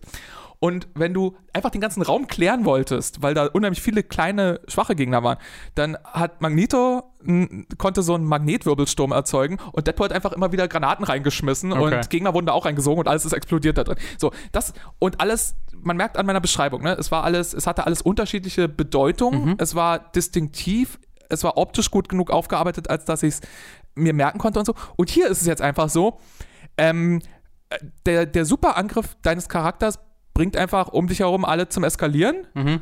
Und du kannst das bis zu viermal, dein Team hat immer vier Charaktere, kannst du bis zu viermal stapeln, sodass der Effekt einfach immer gestackt wird oder so. Aber sie gehen keine wirklichen Synergien ein. Es wird optisch einfach nur noch ein absolutes, äh, also ein absoluter Epilepsie-Anfall. Äh, Anfall. Und das, das, Es ist doch einfach so, dass, also das ist eine Frage, weil ich mir nicht sicher bin, Ja. aber es ist doch so, dass die einfach dann alle ihr eigenes singuläre Ultimate benutzen, Genau. Aber gleichzeitig. Aber sie machen Ja. jetzt nicht was Neues Nee. zusammen, ne? genau. Ja. Ja. Oh ja, und das ist, das ist halt alles so ein bisschen schade. Also es dadurch verliert das Ganze ein bisschen an Persönlichkeit. Ähm, es gibt auch noch ein paar andere detaillierte Sachen, auf die will ich gar nicht eingehen.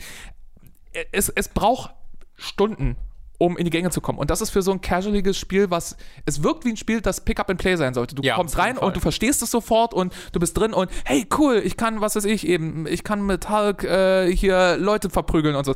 Cool, so ist es nicht. Es Mhm. ist wirklich, ähm, es ist relativ schwer langfristig oder mittelfristig, ähm, ziemlich fordernd. Es ist irgendwann ziemlich grindy. Hm.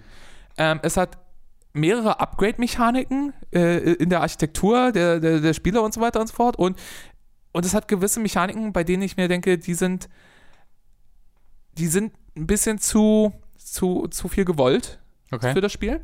Ähm, es wird irgendwann befriedigender. So, wenn dein Hulk dann wirklich stark ist und dann hat er vier Fähigkeiten und jede von denen ist, Gott sei bei uns, die Welt geht unter. So, das ist, das ist cool. Äh, es macht Spaß. Schön und äh, ja, und dann äh, und, äh, Captain Marvel explodiert äh, alles um sich herum und so weiter und so. Das ist ziemlich cool. Und dann macht Spaß und ähm, die, die Story also soweit wie ich es gespielt habe, bleibt die Story so, wie sie ist. So, okay, wir jagen jetzt nach dem nächsten Infinity Stone und den hat jetzt Dormammu. Okay, also gehen wir in Dormammus äh, Dimension und dann, oh, wir treffen Doctor Strange, weil wen sonst? So, und, äh, Ist es denn ähm, in dem Aber es wird besser inszeniert auch. Genau, das ist die Frage. Also m, trotz mäßigem Storytelling gibt es da trotzdem so coole Zwischensequenzen, wo man sagt, ah, hier macht ein Charakter was Cooles Ja. einfach. Äh, und, und zwar, ähm, also dieses, wo anfänglich dir die Avengers einfach in den Schoß geworfen werden, ohne jede Fanfare, Mhm. das wird später relativiert, weil eigentlich jeder Charakter, der später ankommt, äh, eine coole eigene kleine etablierende Zwischensequenz hat. gut, also, ja. du, wenn du das erste Mal, was weiß ich, Daredevil begegnest, dann ist er gerade dabei, einem Hagel aus Geschossen auszuweichen, die aus irgendwelchen Fallen raus und so weiter, alles mit cooler Slow Motion und inszeniert. been doing this for three days, help. I can't see ich, weiß, shit! ich weiß nicht, wo ich hingehen kann, denn ich bin blind. Meine Superkraft ist sehr spezifisch auf Kugeln ausgerichtet. Das ist, ich, ich weiche hier diesen Bolzen aus, ich bin so müde. will einfach nur nach Hause. ja, und, äh, und, und äh, ja, äh, und auch, auch kleinere Charaktere, ja, was weiß ich, Jessica Jones, die jetzt sehr wie Kristen Ritter aussieht und in den vorherigen Hm. Teilen nicht mal vorkam. Okay. Äh, sowas, die hat dann halt zum Beispiel kein cooles eigenes Intro, weil die ist nur ein Nebencharakter, die spielst du nicht. Okay. Aber sie, sie hilft dir und sie ist flapsig und so ein bisschen schnodderig, wie Jessica Jones halt äh, in diesen neuen Inkarnationen ist und so. Also äh, es, es, es baut dann einiges auf, sowohl mechanisch als auch in Sachen Persönlichkeit. Ähm, äh, ich kann nicht leugnen, dass mir der zweite Teil näher ging, Mhm. ähm, aber der dritte hat mich besser am Haken als noch am Anfang. Also ich würde Leuten empfehlen, lasst euch nicht von den ersten, wenn euch die ersten ein, zwei Stunden abschrecken, gebt dem Spiel noch weitere Chancen. Das Roster wird immer größer, ihr findet vielleicht eure Lieblinge, die, die Charaktere fühlen sich auf jeden Fall distinktiv an. Es, ist ein, es macht einen großen Unterschied, ob man Spider-Gwen spielt oder ähm, Deadpool oder, oder was weiß ich, Elsa äh, Youngblood. Ähm, Elsa Youngblood, das ist korrekt.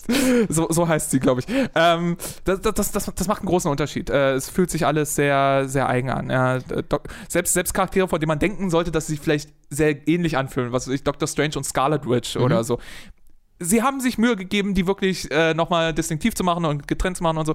Und man findet Leute, die, die man cool findet. Es gibt genug Upgrade-Mechaniken und so. Oh ja, das, also es, die Menüs haben uns äh, sehr erschlagen am Anfang, die es da alle gibt. Ja. Ähm, weil das, das fand ich auch ganz, ganz amüsant am Anfang. Das wird alles eher, eher zu wenig als zu viel äh, äh, erklärt Ja. in, in Tutorials. Aber sobald du in die Menüs gehst, wird jeder einzelne Button-Press dir erklärt. Drücke A, um zum nächsten Menüpunkt zu kommen. Hier Und, bist du teilweise nächsten- mehrfach, ne? Hier bist du im nächsten Menüpunkt. Dies ist ein Menüpunkt. Ja. Folgendes passiert in diesem. Menüpunkt. Ähm, das fand ich ganz amüsant. Jedenfalls. Äh, ich mag es mittlerweile gerne. Ich bin noch nicht durch, ähm, aber so für den Eindruck, ja. Ich, Sehr cool. Ich, ich, Hast du es im Handheld-Bereich-Modus mal gespielt? ich spiele bislang alles auf der Switch im Handheld-Modus. Ah, okay. Man's, also das, ist- das finde ich ja sehr interessant, weil als jemand, der es nur auf dem Fernseher einmal gespielt hat, hat, würde ich erwarten, dass man nichts sehen kann auf dem Handheld-Modus. Weil du warst auf dem Fernseher nur so, oh krass, ist das viel, ich es kann wenig erkennen. Es ist eine Herausforderung. Okay, aber vielleicht, weil, also du vielleicht auch als erfahren hast, dann, dann nicht so schwer, oder? Es ist, äh, also ich habe mich dran gewöhnt. Äh, es ist, äh, ich dachte mir auch so am Anfang so, oh, es gibt zwei Kameraoptionen, das ist eine andere Sache als früher. Einer ist ein bisschen distanzierter, Mhm. einer ist ein bisschen näher am Charakter dran. Also bei mir geht's mittlerweile, aber das, was ich am Anfang beschrieben habe, ne, dieses Gott sei bei uns Gewitter, was da teilweise passiert, ja, spätestens dann ist, ist im Handheld-Modus Feierabend. Also Läuft's denn dann immer noch okay im Handheld-Modus? es oder? läuft ziemlich gut. Also Performance, Performance ist, ist, ist gut. Ja. Sehr schön. Äh, vielen Dank für diesen ausführlichen Ersteindruck. Ich freue mich tatsächlich auch, das mal auszuprobieren. Ich habe keinen dieser Teile hier gespielt und fand äh, diese, ja, dieses spektakuläre und dieses, äh, vielleicht, dass man auch mit ein bisschen Buttongemäsche ganz viel Freude damit haben kann. Ähm, fand ich immer äh, faszinierend und will da endlich mal ein bisschen reinsteigen. Ich, ich, ich würde es halt momentan, also momentan ist mein Eindruck, für einen Budget-Titel wäre es gut. Wenn es Sure. mal, wenn's mal im Sale ist oder gebraucht oder so, da Ja. glaube ich, ha- hat man ein schönes Spiel an der Hand. Okay, ähm, dann werde ich noch kurz ein abschließendes Urteil ähm, zum Fate of Atlantis DLC von Assassin's Creed Odyssey bereit, äh, bekannt geben. Hier offiziell bitte setzen sich alle. Äh, die Bekanntgabe beginnt jetzt. Äh, ich habe bereits ausführlich über den DLC gespiel, äh, geredet in dem letzten oder vorletzten Podcast, habe ihn jetzt aber be- beendet. Äh, die letzte Episode äh, Judgment of Atlantis, wo man tatsächlich in Atlantis unterwegs ist und die fand ich noch mal besser als die vorherigen Episoden. Die hat mich richtig begeistert. Die Stadt Atlantis sieht unglaublich aus. Ähm, das ist alles sehr dense, sehr wenig leerer Raum. Äh, du hast sehr viel zu tun äh, und erzählerisch ist es halt für jeden Assassin's Creed-Fan, der ja auf dieses, äh, diesen Sci-Fi-Bullshit steht, ist es halt wirklich die Erfüllung, weil es ist halt nur das. Du bist halt in einer alten Stadt der Isu, der ersten Zivilisation, und redest mit den Charakteren, von denen du seit Assassin's Creed 2 immer gehört hast, die du auch teilweise gesehen hast, aber mit denen du nie so richtig krass interagiert hast. Äh, also du triffst wirklich teilweise Charaktere aus der ersten Trilogie, äh, die damals relevant bist und interagierst mit denen äh, und lernst allgemein recht viel über die ISO-Zivilisation. Und die reden dann ähm, alle wie der Samuel L. Jackson-Imitator aus Marvel Ultimate Alliance. Das, genau. Damn, Sucker! Das ist, das ist ein bisschen eine, seltsame Entscheidung gewesen, aber hey, ich akzeptiere das trotzdem. Äh, also ich bin halt so jemand. Ich bin jemand, ich habe zwei Assassin's Creed Enzyklopädien zu Hause liegen. Ähm, ich bin irgendwann rausgegangen. Also irgendwann habe ich halt gemerkt, dass es mehr, mich mehr interessiert als Ubisoft, äh, was in diese Storyline passierte. Ähm, und dann habe ich halt auch sehr das Interesse verloren. Ähm, aber da bin ich jetzt wieder mit dabei, weil äh, so ein 30-Stunden-DLC, der sich fast nur auf die ISU konzentriert und in den letzten 10 Stunden im letzten Gebiet auch in, dich in eine ISU-Stadt setzt, in eine echte und äh, die in Wirklichkeit real existierte. Ähm, Und dann sagt, hier, red mal mit denen. Ähm, das fand ich richtig, richtig, richtig, richtig, richtig cool. Äh, falls ihr auf Sci-Fi-Bullshit allgemein steht, ist das, glaube ich, auch was für euch. Falls ihr aber das immer nie, also immer, immer doof fandet in Assassin's Creed, den leichten Sci-Fi-Einschlag, diese leichte, krasse Dummheit, die dann doch mal rauskam. leichte, krasse Dummheit. Dann solltet ihr so fern diesem DLC bleiben, wie es nur geht. Alle anderen sollten dem inhalieren, so wie ich es tat. Dieses Spiel wurde gestaltet von einem leicht krass dumm diversen Team. ja, ja. Oh Mann. Ja, das ist, äh, da- das ist das, woran ich vorhin denken musste, äh, als du, ähm, als du gesagt hast, dass Wolfenstein so richtig schön platt anti-Trump ist und sowas und dieses, äh, diese Feigheit, äh, was politische Bekenntnisse angeht in dieser Hinsicht, das, das, also für mich steht nichts mehr dafür als Ubisoft, ne? Nein, nein, Ja, ja, genau. diverses Team. Wir, wir haben keinerlei Position. Wir haben alle Religionen und alle politischen Meinungen sind vertreten. Auch Nazis. Ja, ja. Das, das ist halt, genau. Ubisoft ist da wirklich der Vertreter für. Als Besitzer der Tom Clancy-Lizenz musst du einfach mal einen Schritt zurück machen und überlegen, wer Tom Clancy ist und war und was er so geschrieben und gesagt hat. Ähm, nun ja, äh, Leo, das ist jetzt, äh, ich überlasse dich jetzt dir. Möchtest du jetzt sofort über andere Spiele reden? Äh, bist, du, bist du bereit? Soll ich zuerst mein anderes Spiel noch bringen? Äh, überlasse ich ganz dir. Ähm. Ja, äh, nee, red- äh, ich weiß nicht. La- Lass uns über Fire Emblem reden. Ähm, Fire Emblem Three Houses ist äh, just rausgekommen. Wir reden über das, nicht über Heroes. Ich habe keine Ahnung von Heroes, ehrlich gesagt. Ist das doch, das ist doch ein Mobile-Ableger, oder? Kann sein, ja. Ja, ich weiß ist so ein Gacha-Mobile-Ding. Ähm, Three Houses ist, ähm, äh, ist ein, ein äh, wirklich ein großes, neues, nächstes Fire Emblem und äh, mit der Switch auch jetzt, glaube ich, das erste Mal im Westen oder vielleicht vielleicht nicht das erste Mal, aber zumindest das erste Mal, so, dass ich mich erinnern kann, dass ein Fire Emblem-Ableger auf einer großen Konsole erscheint, weil die Switch erfüllt nun mal diese Doppelschicht ne, Ja. von Handheld und großer äh, Heimkonsole. Und ähm, ich habe im Vorfeld gehört, dass das Spiel äh, für ein Fire Emblem ziemlich unüblich sein soll und ziemlich anders als die Vorgänger. Äh, meine Vorgeschichte ist, ich habe Awakening gespielt Mhm. äh, und sehr intensiv. Und dann leider nicht durch, habe ich den nächsten Teil gespielt, dessen Namen ich vergessen habe. Den wurde dich zwischen zwei Fraktionen entscheiden musste. Äh, ist das ähm, Fates, ja. Conquest und Birthright? Und Ja. gab's noch ein drittes in der ja, Special ja, ja, genau, also den ersten davon.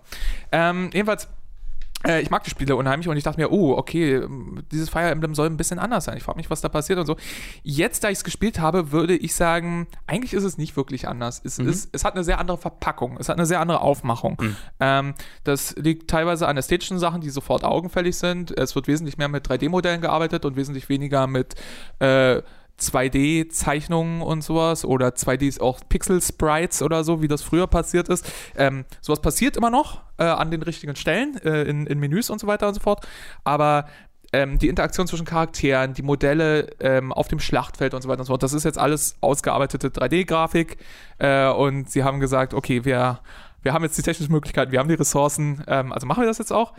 Ich finde, dass das Spiel an dieser Stelle zumindest nur so, also ich finde es nicht schlimm, aber ich finde, es gewinnt auch nicht so wahnsinnig viel dadurch. Also für mich zumindest. Äh, ich ich denke mir jetzt nicht so, oh mein Gott, ich sehe jetzt auch auf dem Schlachtfeld, äh, nicht nur, wenn eine Kampfbegegnung stattfindet, sondern auch, wenn ich die Figur durch die Gegend bewege, sind es 3D-Modelle. Das interessiert mich nicht. Das ist mir eigentlich egal.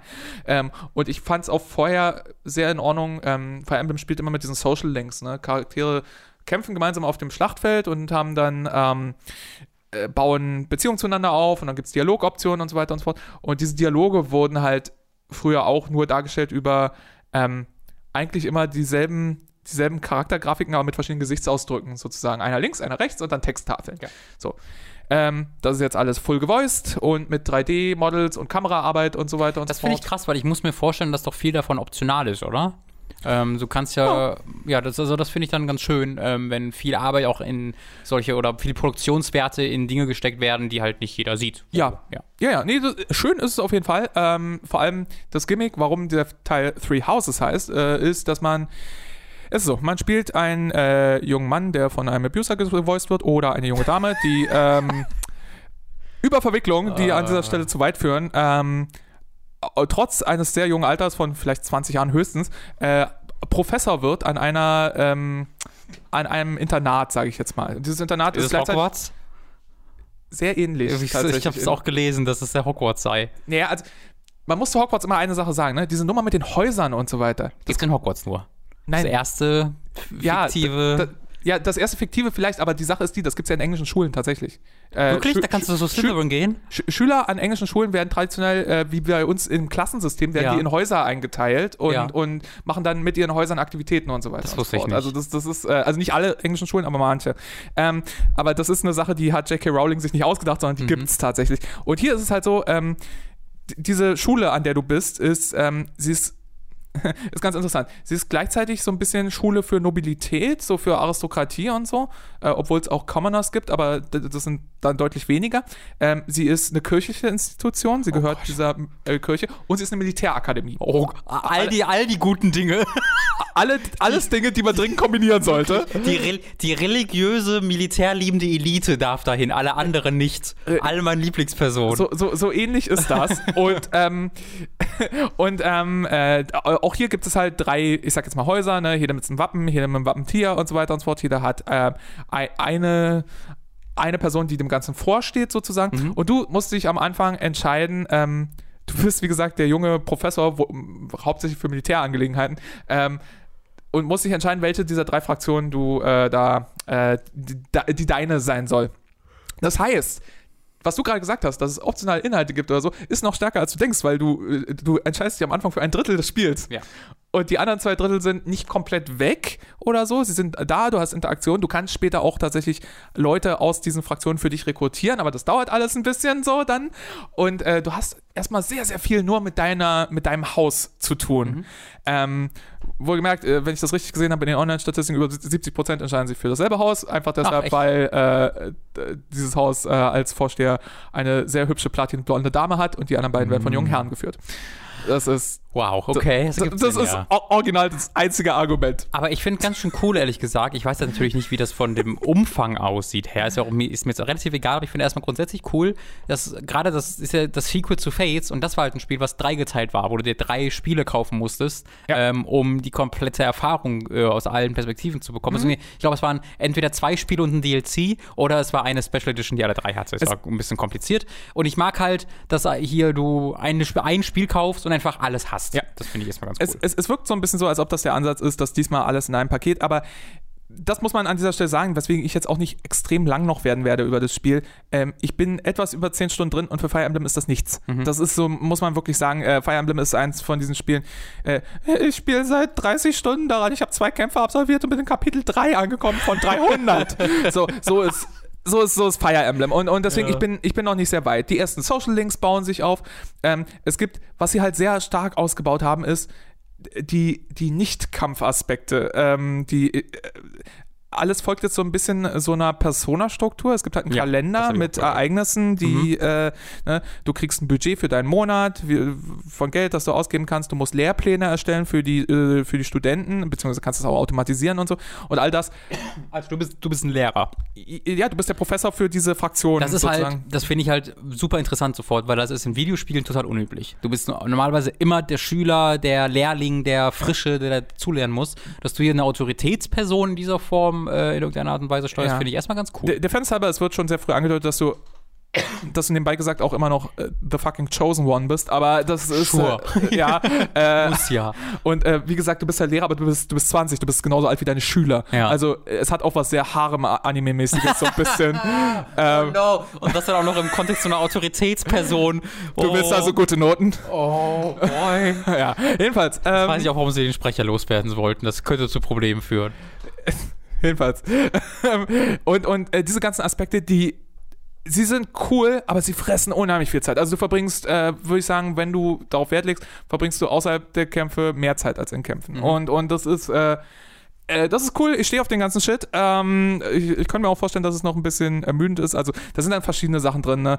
Äh, du kannst Aktivitäten mit deinen Schülern machen, um die Bindungen zu stärken. Du kannst Lehrpläne erstellen, damit bestimmte Fähigkeiten sich steigern. Du kannst shoppen gehen. Es gibt auch ein paar neue Kampfmechaniken, was weiß ich. Du kannst jetzt an Schüler so Bataillone anbinden, äh, dass sie hinter sich halt so noch eine Schar von Soldaten haben. Die geben ihnen dann Zusatzstatuswerte und Spezialangriffe und so Sachen. Also es, es passiert viel. Ähm, ich finde trotzdem, dass es ein sehr klassisches Fire Emblem ist vom Gefühl her. Ich finde, es, es, es fühlt sich.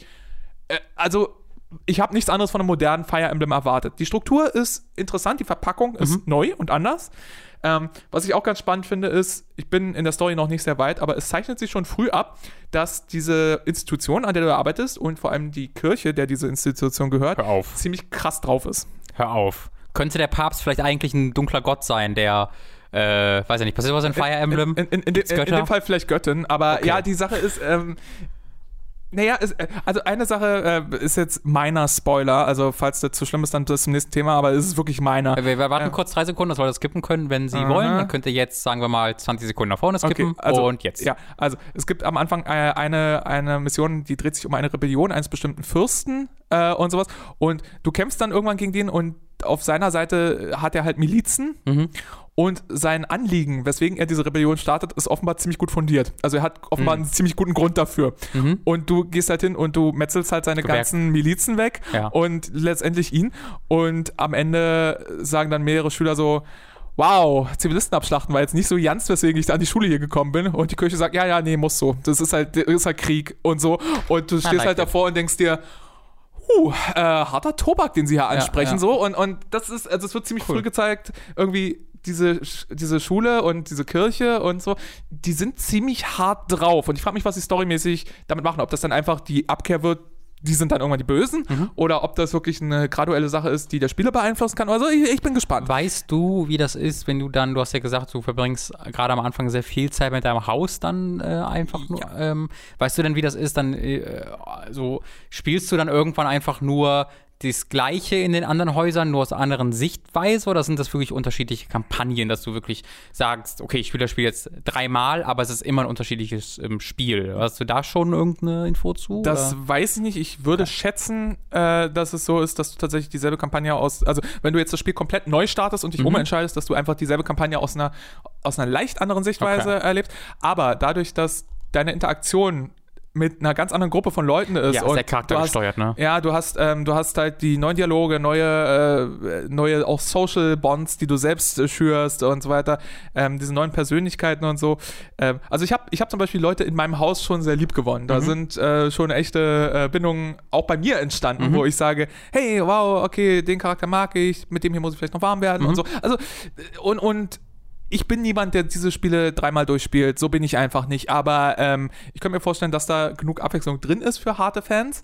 Ähm, was mich viel mehr interessiert ist, wie werden die anderen beiden Fraktionen noch eingebunden in mein jetziges Spiel, mhm. ähm, wo ich mich für ein Haus entschieden habe. Werden die irgendwann meine Feinde? Äh, oder kann ich mir peu à peu da Leute rüber rekrutieren? Weil das wurde schon angedeutet, wenn du jemanden aus einem anderen Haus, ich sag jetzt mal bezirzt, klingt jetzt ein bisschen anzüglich, aber ich meine einfach nur mit zu dem eine Bindung aufbaust, dass du den rekrutieren kannst für dein Haus. Mhm. Ähm, was dann nicht, also es kann eigentlich nicht dazu führen, dass der dann genauso eingebunden ist wie deine Charaktere, weil das geht vom Voice-Over her und so, glaube ich eher nicht. Aber es würde mich trotzdem interessieren. Und, und ja, mir fehlt also noch sehr viel Durchsicht. Aber ähm, ich habe wirklich Probleme, das Spiel aus der Hand zu legen. Es ist wirklich ist sehr cool. fesselnd, es ist äh, spielerisch gut, ähm, Kämpfe sind gut und so weiter, aber auch hier sehr vertraut Fire Emblem. Also, mhm. das ist, wenn, wenn ihr irgendwas seit Awakening gespielt habt, wahrscheinlich auch schon vorher, ihr findet euch zurecht. Es ist einfach nur, wie gesagt, die, die Struktur ist anders, die Verpackung ist etwas anders, äh, diese ganze Lehrernummer und, und es ist halt erzählerisch mal was anderes. Ähm, ja, ich, ich hoffe, es wird dann nicht, nicht noch zu generisch. cool an, finde ich. Also ich habe da richtig Bock drauf. Äh, ich bin, war, war ja ein bisschen enttäuscht von Persona 5. Mhm. Äh, ich kann so ein Persona-like-Spiel äh, gerne, gerne mal gebrauchen, was vielleicht auch nicht ganz so, also in diese realistischen, harten Themen geht, wie es Persona 5 tat, sondern äh, halt, wie du sagst, schon krassere Themen anspricht, die aber trotzdem eher in einem Fantasy-Setting wie diesem hier haften und nicht halt, hier werden Leute in irgendeiner Weise misshandelt auf sexuelle Art und so. Das ist halt nochmal eine andere, andere Themen, andere Themenart. Ähm, und deswegen habe ich da schon ziemlich Bock drauf, das auszuprobieren. Ich, ich hatte immer ein Interesse an Fire Emblem. Ähm, bei mir war es, glaube ich, tatsächlich so, das könnte das ganz Oberfläche war, dass einfach die Produktionswerte mir nicht so gefallen haben mhm. in, in Awakening. Ähm, und ich jetzt, glaube ich, wirklich da bin, wo ich sage, das sieht aus wie Harry Potter meets Persona, äh, bitte gib, gib's mir. Und ich habe gerade erst Valkyria Chronicles durchgespielt. Ich habe gerade sowieso auch noch mehr Bock auf, also auf dieses Rundenstrategie-Ding. Deswegen äh, habe ich sehr großes Interesse dran. Ich, ich, ich, mir würde kein Argument einfallen, warum man nicht mit Fire Emblem Three Houses anfangen soll, hm. Äh, jetzt, wenn man vorher keine Berührung hatte letztendlich, es ist Fire Emblem. Es ist ja. ein waschechtes Fire Emblem. Ich, ich kann jetzt noch nicht sagen, wenn jetzt sich zur Hälfte des Spiels rausstellt, okay, die Story entwickelt sich in eine echt bescheuerte Richtung mhm. oder äh, sie überheben sich mit ihren Mechaniken oder sowas.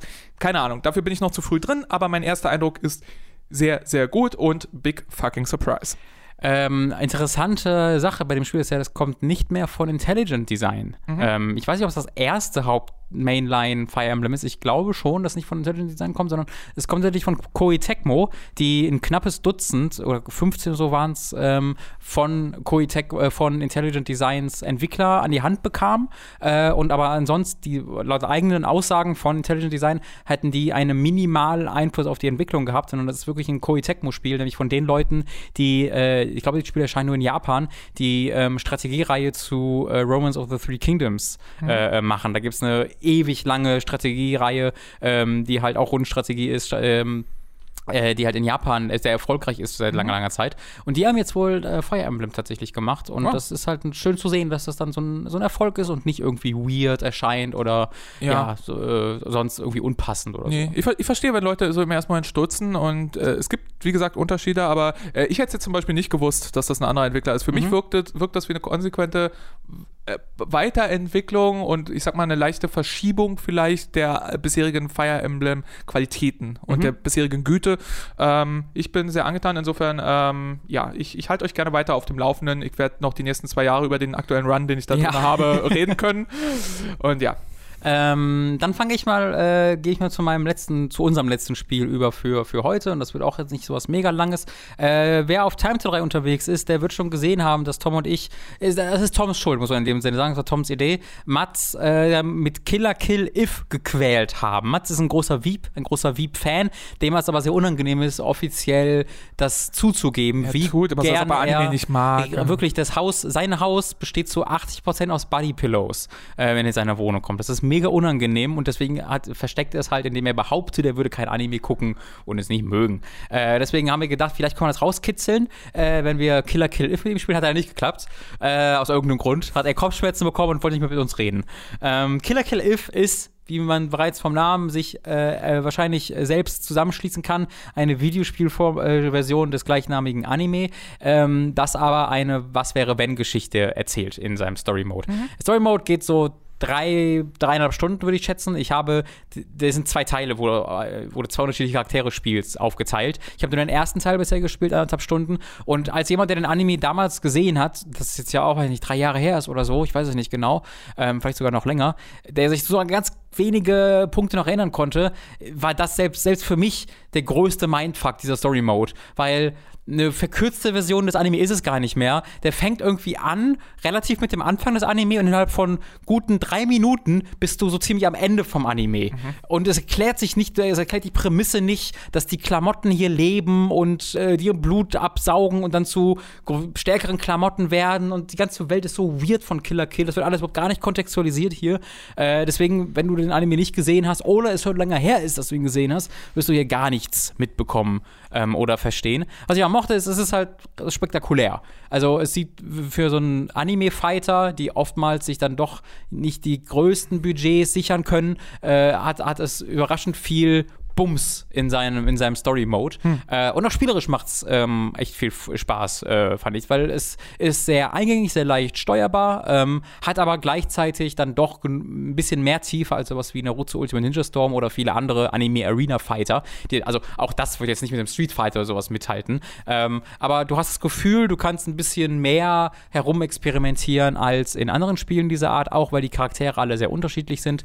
Äh, das ist ja nicht einfach nur so, dass ähm, erneut etwas, was Anime Arena Fighter sehr gerne machen, die einfach eine unterschiedlich aussehende Combo auf die exakt gleichen Button-Kombinationen gelegt bekommen und das war's, sondern die haben wirklich teilweise andere Systeme, wie sie, sie ihre Supers aufladen und andere Bars oben über ihre, über ihre Gesundheit und, und sowas. Ähm, und das gefällt mir wirklich cool. Jeder hat so richtig spektakuläre Transformationen und Superattacken, wo alles explodiert. Das ist toll. Ähm, kostet 60 Euro, was viel zu viel ist. Es hat halt 10 Charaktere, einen 3 Stunden Story-Mode und einen Online-Modus, wo ich garantiere, dass den in drei Wochen keiner mehr spielt. Mhm. Ähm, deswegen finde ich 60 Euro viel zu viel dafür.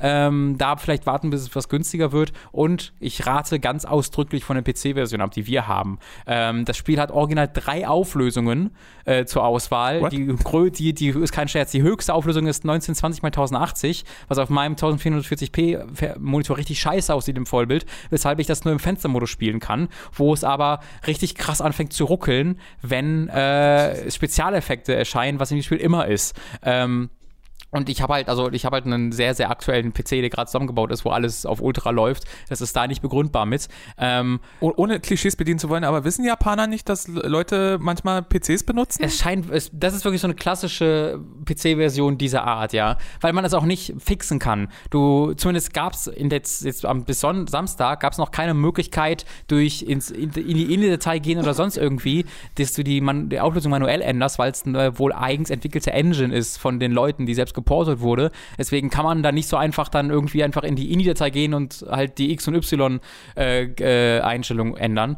Ähm, das ist richtige Scheiße. Also ich, ich habe das Spiel wirklich diese zwei Stunden in einem Fenster am, auf dem Desktop spielen müssen, mhm. weil es keine Alternative gab. Als wir es bei Time 3 gespielt haben, gab es einen Bug, wo ein Musiktrack durchgehend lief, in allen Ladezeiten, in oh. allen Zwischensequenzen, in allen Kämpfen und wir erst nach 10, 15 Minuten gemerkt haben, dass da was falsch ist, weil wir so langsam so eine Anxiety alle bekommen haben, weil alles so laut war und irgendwie die Musik hat nicht aufgehört äh, und wir hatten alle voll, äh, voll die Panik bekommen bekommen. Das war super weird. Äh, also, wenn ihr interessiert seid, dann wäre meine, was ich erstmal gut finde, also es ist ein cooles Spiel, wie ich finde, auch wenn ich mit Killer Kill nicht so viel anfangen kann, fand ich, es war ein besserer Arena-Fighter, als ich gewohnt bin von diesen Spielen. Ähm, dann aber zwei Tipps. A, wartet, bis es günstiger wird oder guckt, ob es jetzt schon günstiger findet. Ich glaube nicht, dass es so lange dauern wird. Und B, holt euch das Spiel für PS4, Xbox One oder Switch. Über die Switch-Version kann ich nicht reden, ich weiß nicht, ob die gut ist, mhm. aber die PC-Version ist auf jeden Fall ähm, vernachlässigbar, sag ja. ich mal. Ja, das soll es zu Killer Kill If gewesen sein. Ja, danke auch an Mats dafür, dass er. äh, Mats war ja eigentlich der, der Tom das Spiel angeraten hat. Ne? also mir wurde das, ja stimmt, mir wurde das so zugetragen, dass Tom das vorgeschlagen hätte, aber Es ist nicht undenkbar, dass Mats das wieder peinlich war und er deswegen Tom angestiftet hat. Ja. Nur damit er dann öffentlich so tun kann, als ob ihm das nicht gefällt. Was für ein cleverer Boy. Er ist, er ist, er ist wirklich so niedlich. Damals auch schon mit Deadly Premonition. Ne? Das Ja, ist, wirklich. äh, so- War, war nur, nur um dich zu beeindrucken. Weißt du, das ist so richtig, ach, Mann, Mann, Mats, sei doch, wer du, sei doch einfach, wer du bist. Trau dich doch, Spiel, Schatz. spielen wir es eigentlich nochmal durch? Äh, Formel 1, ne? Formel 1, äh, Freunde. Freunde, guck nicht auf die Uhr, guck mich an. Ich möchte an dieser Stelle anmerken, haben ich habe noch eine- 15 Minuten. So. Oh. Leo, Ja. dieses Rennen in Deutschland äh, am letzten Sonntag war eines der besten Rennen, die ich in meinem Leben jemals gesehen habe. Passiert das oft, dass Rennen in Deutschland passieren in der Formel 1? Ähm, also es war mal jedes Jahr, Mhm. erst Hockenheim und dann haben sie irgendwann jedes, dann haben sie es ab, jedes Jahr gemacht, abwechselnd auf Nürburgring und in Hockenheim. Mhm. Mittlerweile ist Nürburgring raus, also war jetzt nur noch Hockenheim, das aber nur noch alle zwei Jahre und n, ab nächsten Jahr wird es wahrscheinlich gar nicht mehr stattfinden. Okay. Ähm, weil es da einfach geldmäßig äh, wohl Probleme gibt. Ähm, es ist, glaube ich, eher ein Verlustgeschäft für die Streckenbetreiber Formel 1 zu hosten. Mhm.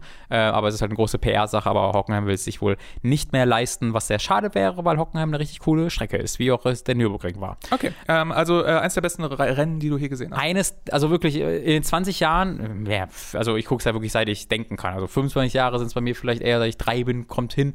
Ähm, war das eines der Rennen, die mir, glaube ich, ähm, die ich am, an die ich im, am Sterbebett denken werde, wenn ich alleine da niedergehe und denke, was habe ich in meinem Leben geschafft? Dieses Formel 1 Rennen geguckt, das war, das war sehr gut. Wird dein Sterbebett an einem Formel 1 Ja, so ein- an, an der Strecke? So, nein, nein, nein, das wird so ein Kinderbett in Form eines so. Formel 1 Autos. Da will, so sieht auch mein Sarg dann aus. Das Also, wird aufregend. Ich, ich dachte, wenn man, wenn man dann entschläft, dann wäre es vielleicht schön, wenn man dazu diese beruhigenden Geräusche hat von. Das wäre für mich ein kleiner Traum. Äh, dieses, Sorry, alle, alle Kopfhörer. wie es, wie es immer so ist, äh, Regenrennen sind immer sofort ähm, gut, weil die einfach das Feld durcheinander wirbeln, weil sie in irgendeiner Art und Weise äh, Fehler motivieren, sodass auch vielleicht Leute machen, die normal, Leute, die normalerweise einfach z- 10 Sekunden wegfahren würden, in dem Fall halt Mercedes immer, äh, dass die ausgebremst werden und das alles ein bisschen angeglichen wird. Ähm, und es war, äh, der, also man wusste schon, dass es am Sonntag regnen würde. Äh, es war aber nochmal besonders interessant geworden, weil im Qualifi in der Qualifikation am Samstag Ferrari mal wieder verkackt hat, sodass Vettel auf dem letzten Startposition startete und Leclerc, Vettels Teamkollege, an 10. Startposition starten musste, weil es Probleme mit dem Auto gab. Das heißt, du hattest da schon zwei Autos, die schneller waren als alle, die vor dem waren. Das heißt, die sowieso schon viel Action für Action sorgen würden. Gleichzeitig war zwischen der, ich glaube, der 8. und der 13. Person gab es, glaube ich, 0,02 Sekunden Unterschied. Ähm, äh, wirklich zwischen sechs Autos, die waren äh, in, innerhalb eines, eines, eines Blinzeln. Äh, das ist halt richtig krass, wie, wie gleich schnell gerade die Mitte des Feldes ist.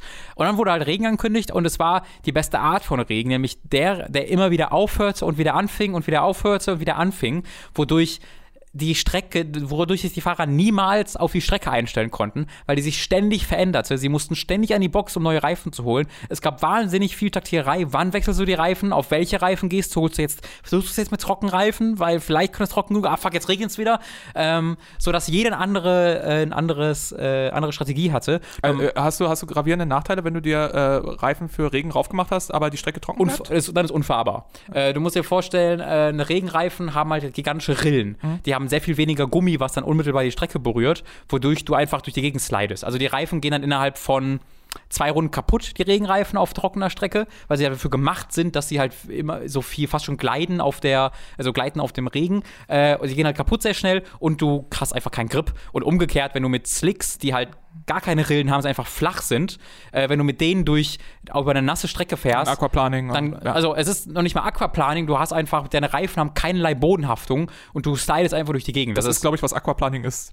Das Stimmt. Nee, nee, du hast, du, hast völlig recht. Ich habe gerade Aqua, an Aquaplaning gedacht. Weißt du, was ich gerade dran gedacht habe? Es gibt beide Formel 1 äh, konkret, ähm, gibt es, wenn es richtig viel geregnet hat, das Problem, weil die sind ja sehr nah am Boden, Mhm. dass, die, dass der Unterboden vom Auto auf das Wasser aufsetzen kann und es dann surfenmäßig Ah. so geradeaus äh, rutscht. Das ist schon mal passiert. Aber klar, Aquaplaning bei normalen Autos ist genau das, was du gerade beschrieben hast. Ähm, genau, das passiert dann da auch. Ja. Deswegen, das ist super relevant. Und wenn du dann zum, wenn du dann denkst, okay, gleich könnte es trocken genug sein in der nächsten Runde und dann vielleicht sogar eine Runde früher als alle anderen zur Box kommst, den richtigen Reifen drauf ziehst, dann kannst du in dieser Runde 20 Sekunden gut machen im Vergleich zu allen anderen und einfach vom letzten auf den ersten Platz gespült werden. Mhm. Oder auf den zweiten und dritten, was auch immer. Und das ist in diesem, diesem Rennen drei oder viermal passiert, dass dieses Feld komplett umgeworfen wurde. Es gab insgesamt, glaube ich, 73 Boxenstops bei dem 20er Feld. Normalerweise sind es halt so 20, weil meistens nur ein Boxenstopp gemacht wird. Vielleicht machen ein paar zwei, so, also so 27 am Ende. Über 70 Boxenstops. Ich glaube, der erste, der Verstappen hat gewonnen hat, hatte, glaube ich, sieben oder sechs Boxenstops unglaublich. Ähm, und es war ein Rennen von, wo ich will es nicht alles zusammenfassen, weil das ist mir wirklich noch morgen hier. Weil das war wirklich ein Rennen, in den 64 Runden gab es keine einzige Runde, die Ru Ruhe hatte. In jeder Runde ist irgendwas passiert, wurde irgendjemand überholt, hat einen Fehler gemacht, ist rausgeflogen. Hamilton hat zwei Unfälle gebaut, Bottas hat Unfälle gebaut, äh, Leclerc hat Unfall gebaut, Hülkenberg hat Unfall gebaut. Auch wirklich die großen Fahrer sind da nicht ohne Probleme durchgekommen. Äh, es war, es hat mir das Herz rausgerissen mehrmals, weil es gibt einen Fahrer, Hülkenberg, weiß nicht, ob du von dem schon mal gehört hast, der fährt seit über zehn Jahren, und seit ziemlich genau zehn Jahren, und der hat einen Rekord, weil das der Fahrer ist, der am längsten, der die meisten Rennen gefahren hat, ohne auf den Podest zu kommen. Ähm, weil Hülkenberg ist jemand, das ist ein guter Fahrer, aber entweder sein Auto verkackt oder er verkackt, wenn es drauf ankommt. Und er war jetzt, er ist halt in so einem mittelguten Auto immer, deswegen er braucht sowieso schon Glück, um aufs Podium äh, kommen zu können. Aber dann war er Zweiter. Er war Zweiter. Und das ist halt, diese Art von Rennen sind die Rennen, wo jemand wie Hülkenberg zuschlagen könnte. Wurde dann überholt, war dann Vierter, aber die zwei, die vor ihm waren, Hamilton und Bottas, haben im Laufe des Rennens auch noch Unfälle gebaut, sodass sie rausgeflogen sind und irgendwie Zwölfter wurden am Ende. Das heißt, wenn er richtig gefahren wäre, hätte er Zweiter werden können und auch er in die Mauer das Auto gesetzt, völlig ohne Zwang und rausgeflogen. Und das hat mir wirklich, wie er dann da sitzt, Hände in der Arme, so wissend, das war meine Chance in Deutschland auch und auch als ein deutscher Fahrer, mein erstes endliches Podium zu holen hat mir das Herz zerrissen. Ähm, es war spektakulär, wenn ich je ein Rennen empfehlen möchte, um vielleicht die Faszination Formel 1 zu verstehen, dann ähm, würde ich euch zu dem Grand Prix von Deutschland im Jahre 2019 raten. Aber kann man das so gut wertschätzen, wenn man vielleicht noch nicht so drinsteckt, wenn man noch gar nicht alles wertschätzen kann, was da alles an verrückten Sachen ich passiert? Ich glaube, man kann es ein bisschen weniger wertschätzen, wenn man noch nicht weiß, wie langweilig Formel 1 sein kann. Aber man weil, also das ist halt so ein Rennen, was auch spannend ist für Leute, die es nicht gucken, weil du einfach es passiert immer was Offensichtliches, weißt du? Mhm. Formel 1 holt einfach normalerweise viel Spannung aus taktischen Entscheidungen. Oh, der ist jetzt an den Box gegangen. Das ist deshalb interessant, weil diese Reifen dann und dann kaputt gehen. Wenn du das nicht, dich nicht ein bisschen auskennst, Verstehst du nicht. Aber danach ist wieder Idealkurve fahren und man sieht wenig optisch von denen. Genau, die fahren halt danach genauso und plötzlich ist der eine dann vor dem anderen, obwohl die, keiner hat einen Fehler gemacht. Hä? Ja, weil der eine früher in der Box war, Undercut, verstehst du nicht. Ja. Hier ist es so, ah, der hat sich gedreht, der ist in die Wand gecrashed, der muss jetzt an die Box, weil es geregnet hat, der ist früher an die Box, als es noch nicht geregnet hat. Das ist ganz klar verständlich für Leute, die noch nicht so drin sind. Äh, und ich glaube, deswegen wäre es so ein Ding, wo es äh, auch Nicht-Fans wirklich packen könnte.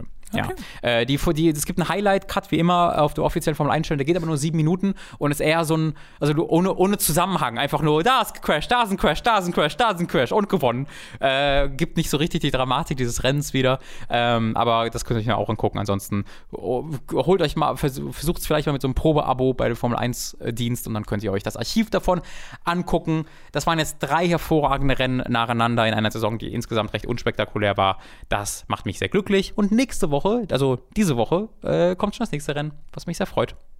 Das war's mit der Formel 1 für diese Woche. So, wir wollen uns äh, natürlich auch noch bei allen unseren Hooked FM Produzenten bedanken, wenn ihr auch daran interessiert seid, in dieser Auflistung von wunderbaren, großartigen, einzigartigen Menschen genannt zu werden, dann könnt ihr uns auf Patreon supporten oder auf Steady. Das sind zwei äh, Crowdfunding-Kampagnen, die wir parallel laufen haben. Bei dem einen könnt ihr, bei Steady nämlich, könnt ihr auch über Bankeinzug zahlen, ähm, falls ihr kein Freund von Kreditkarten oder PayPal seid und könnt sogar ein jährliches Abo einstellen einstellen, anstatt ein monatliches Abo. Äh, wenn ihr 25 Dollar oder 25 Euro pro Monat äh, zahlt, dann werdet ihr aufgelistet als Hooked-Produzent, äh, als Podcast-Produzent und werdet dann hier mit aufgelistet, es sei denn, ihr wünscht das ausdrücklich nicht. Dann könnt ihr uns natürlich auch eine Mail schicken und uns darum bitten, äh, hier nicht genannt zu werden. Das haben die folgenden, die großartigen Supporter nicht gemacht und werden deshalb nun von mir aufgelistet. Im Gegensatz zu diesmal einfach mal in der alphabetischen Reihenfolge Warum denn nicht? Wir bedanken uns ganz, ganz herzlich bei Apu42, bei Autaku, bei Christian Hühndorf, bei Dito, Don Stylo, dem Formel Hooked Fan Nummer 1. Wir haben ihn wieder. He's back, you guys. We got him. Gott sei Dank. Bei Grünkohlwiesel, bei Gastian. Ich bemerke immer wieder, wenn ich diesen Namen lese, dass es Grünkohlwiesel ist und nicht Grünkohlwiese. Es ist immer wieder eine Überraschung für mich. Äh, Gastian, Hauke Brav, ich bin's gewohnt. Punkt, Punkt, Punkt. Julia Marinic, Lennart Struck, Lignum, Lisa Willig, Maggie Power, Markus Ottensmann, McLavin 008, Michael, Numemon digitiert zu Oliver Zierfass. Das sind zwei unterschiedliche Leute. Einmal Numenon digitiert zu und Oliver Zierfass. Rocket Rüpel, Sebastian Diel, The Epic Snowwolf, Tommy 88088 und zuletzt als gemeinsamen auftretender Supporter Zombie und Wintercracker. Wir bedanken uns bei allen Podcast-Produzenten. Ihr macht das hier möglich und ich bin verliebt in euch. Und das war's auch mit dem Podcast für diese Woche, lieber Leo. Ich Ja. bedanke mich vielmals, dass du in der unglaublichen. Es ist eigentlich noch nicht mal so unglaublich heiß. Wie gesagt, es ist unfassbar schwül. Wir haben eigentlich auch ein recht kühles Büro, aber selbst hier ist es arschheiß drin und eklig drin. Vielen Dank, dass du da die Reise auf dich genommen hast äh, durch diese Tortur von, von Wetter. Immer, immer gern, immer gern. Ich äh, darf jetzt noch zur Arbeit. Ich habe heute Spätschicht. Ja, das, Das wird schön. Deswegen, das, deswegen, das weiß ich wirklich wertzuschätzen, dass du vor deiner Arbeit noch bei uns vorbeiguckst. Ja, aber ich, ich habe auf Arbeit eine Klimaanlage. Das ist. Das ist cool. Das Das ist, also, wenn ich gleich, cool, verstehst du? ja, ja, Klimaanlage, cool. Wenn ich gleich ins andere Büro gehe, na, da ist das, glaube ich, auch wieder ein bisschen kühler. Ja. Viel Spaß im Urlaub, lieber Tom. Genau. Erhol dich schön. Ja, äh, kleine Sache noch in eigener Sache. Ich würde mich freuen, wenn ihr darüber nachdenken würdet, ob ihr auf meinen Kanälen vorbeiguckt. Natürlich. Einfach Ach, deshalb, weil ich äh, äh, letzten Sonntag habe ich beschlossen, dass mein altes Langzeitprojekt mir nicht gefallen hat. Das war äh, Divinity 2 Ego Draconis. Okay. Äh, und deswegen spielen wir jetzt Psychonauts seit letzten Sonntag. Ähm, Geil. Das ist mein Wort gewesen. Und dann, und äh, ich würde mich freuen, spielen wir mal sonntags 14 Uhr. Wir machen auch unter der Woche äh, noch Streams. Ihr, findet uns auf twitch.tv slash Guy, Z-E German Guy. Desaströse Arbeit von dem Host dieses Podcasts, dass er das nicht selbst früher angebracht hat. Ja, Gut, du- dass du daran gedacht hast. Ja, nee, ist, ich hätte es jetzt nicht, wenn, wenn alles Business as usual wäre, dann hätte ich es nicht gemacht, aber da wir gerade frisch mit einem neuen Spiel gestartet haben und es auch noch Psychonauts ist, was mir sehr am Herzen liegt und dir, glaube ich, äh, auch, Mhm. Ja. äh, dann ja, dachte ich, ich erwähne es mal. Hast du es eine Weile nicht mehr gespielt, oder? Ich habe es nicht mehr sieht's aus? gespielt, seit ich es durchgespielt habe auf der Xbox 360 vor Cool. x Jahren. Cool, cool, cool. Und es ist immer noch fucking hilarious. Es ist so gut geschrieben, es ist so toll. Guckt euch Psychonauts an, bestellt euch äh, Psychonauts 2, wenn es rauskommt, ist bestimmt toll. Äh, das war's für uns. Auf Wiedersehen und schönen Tag. Tschüss.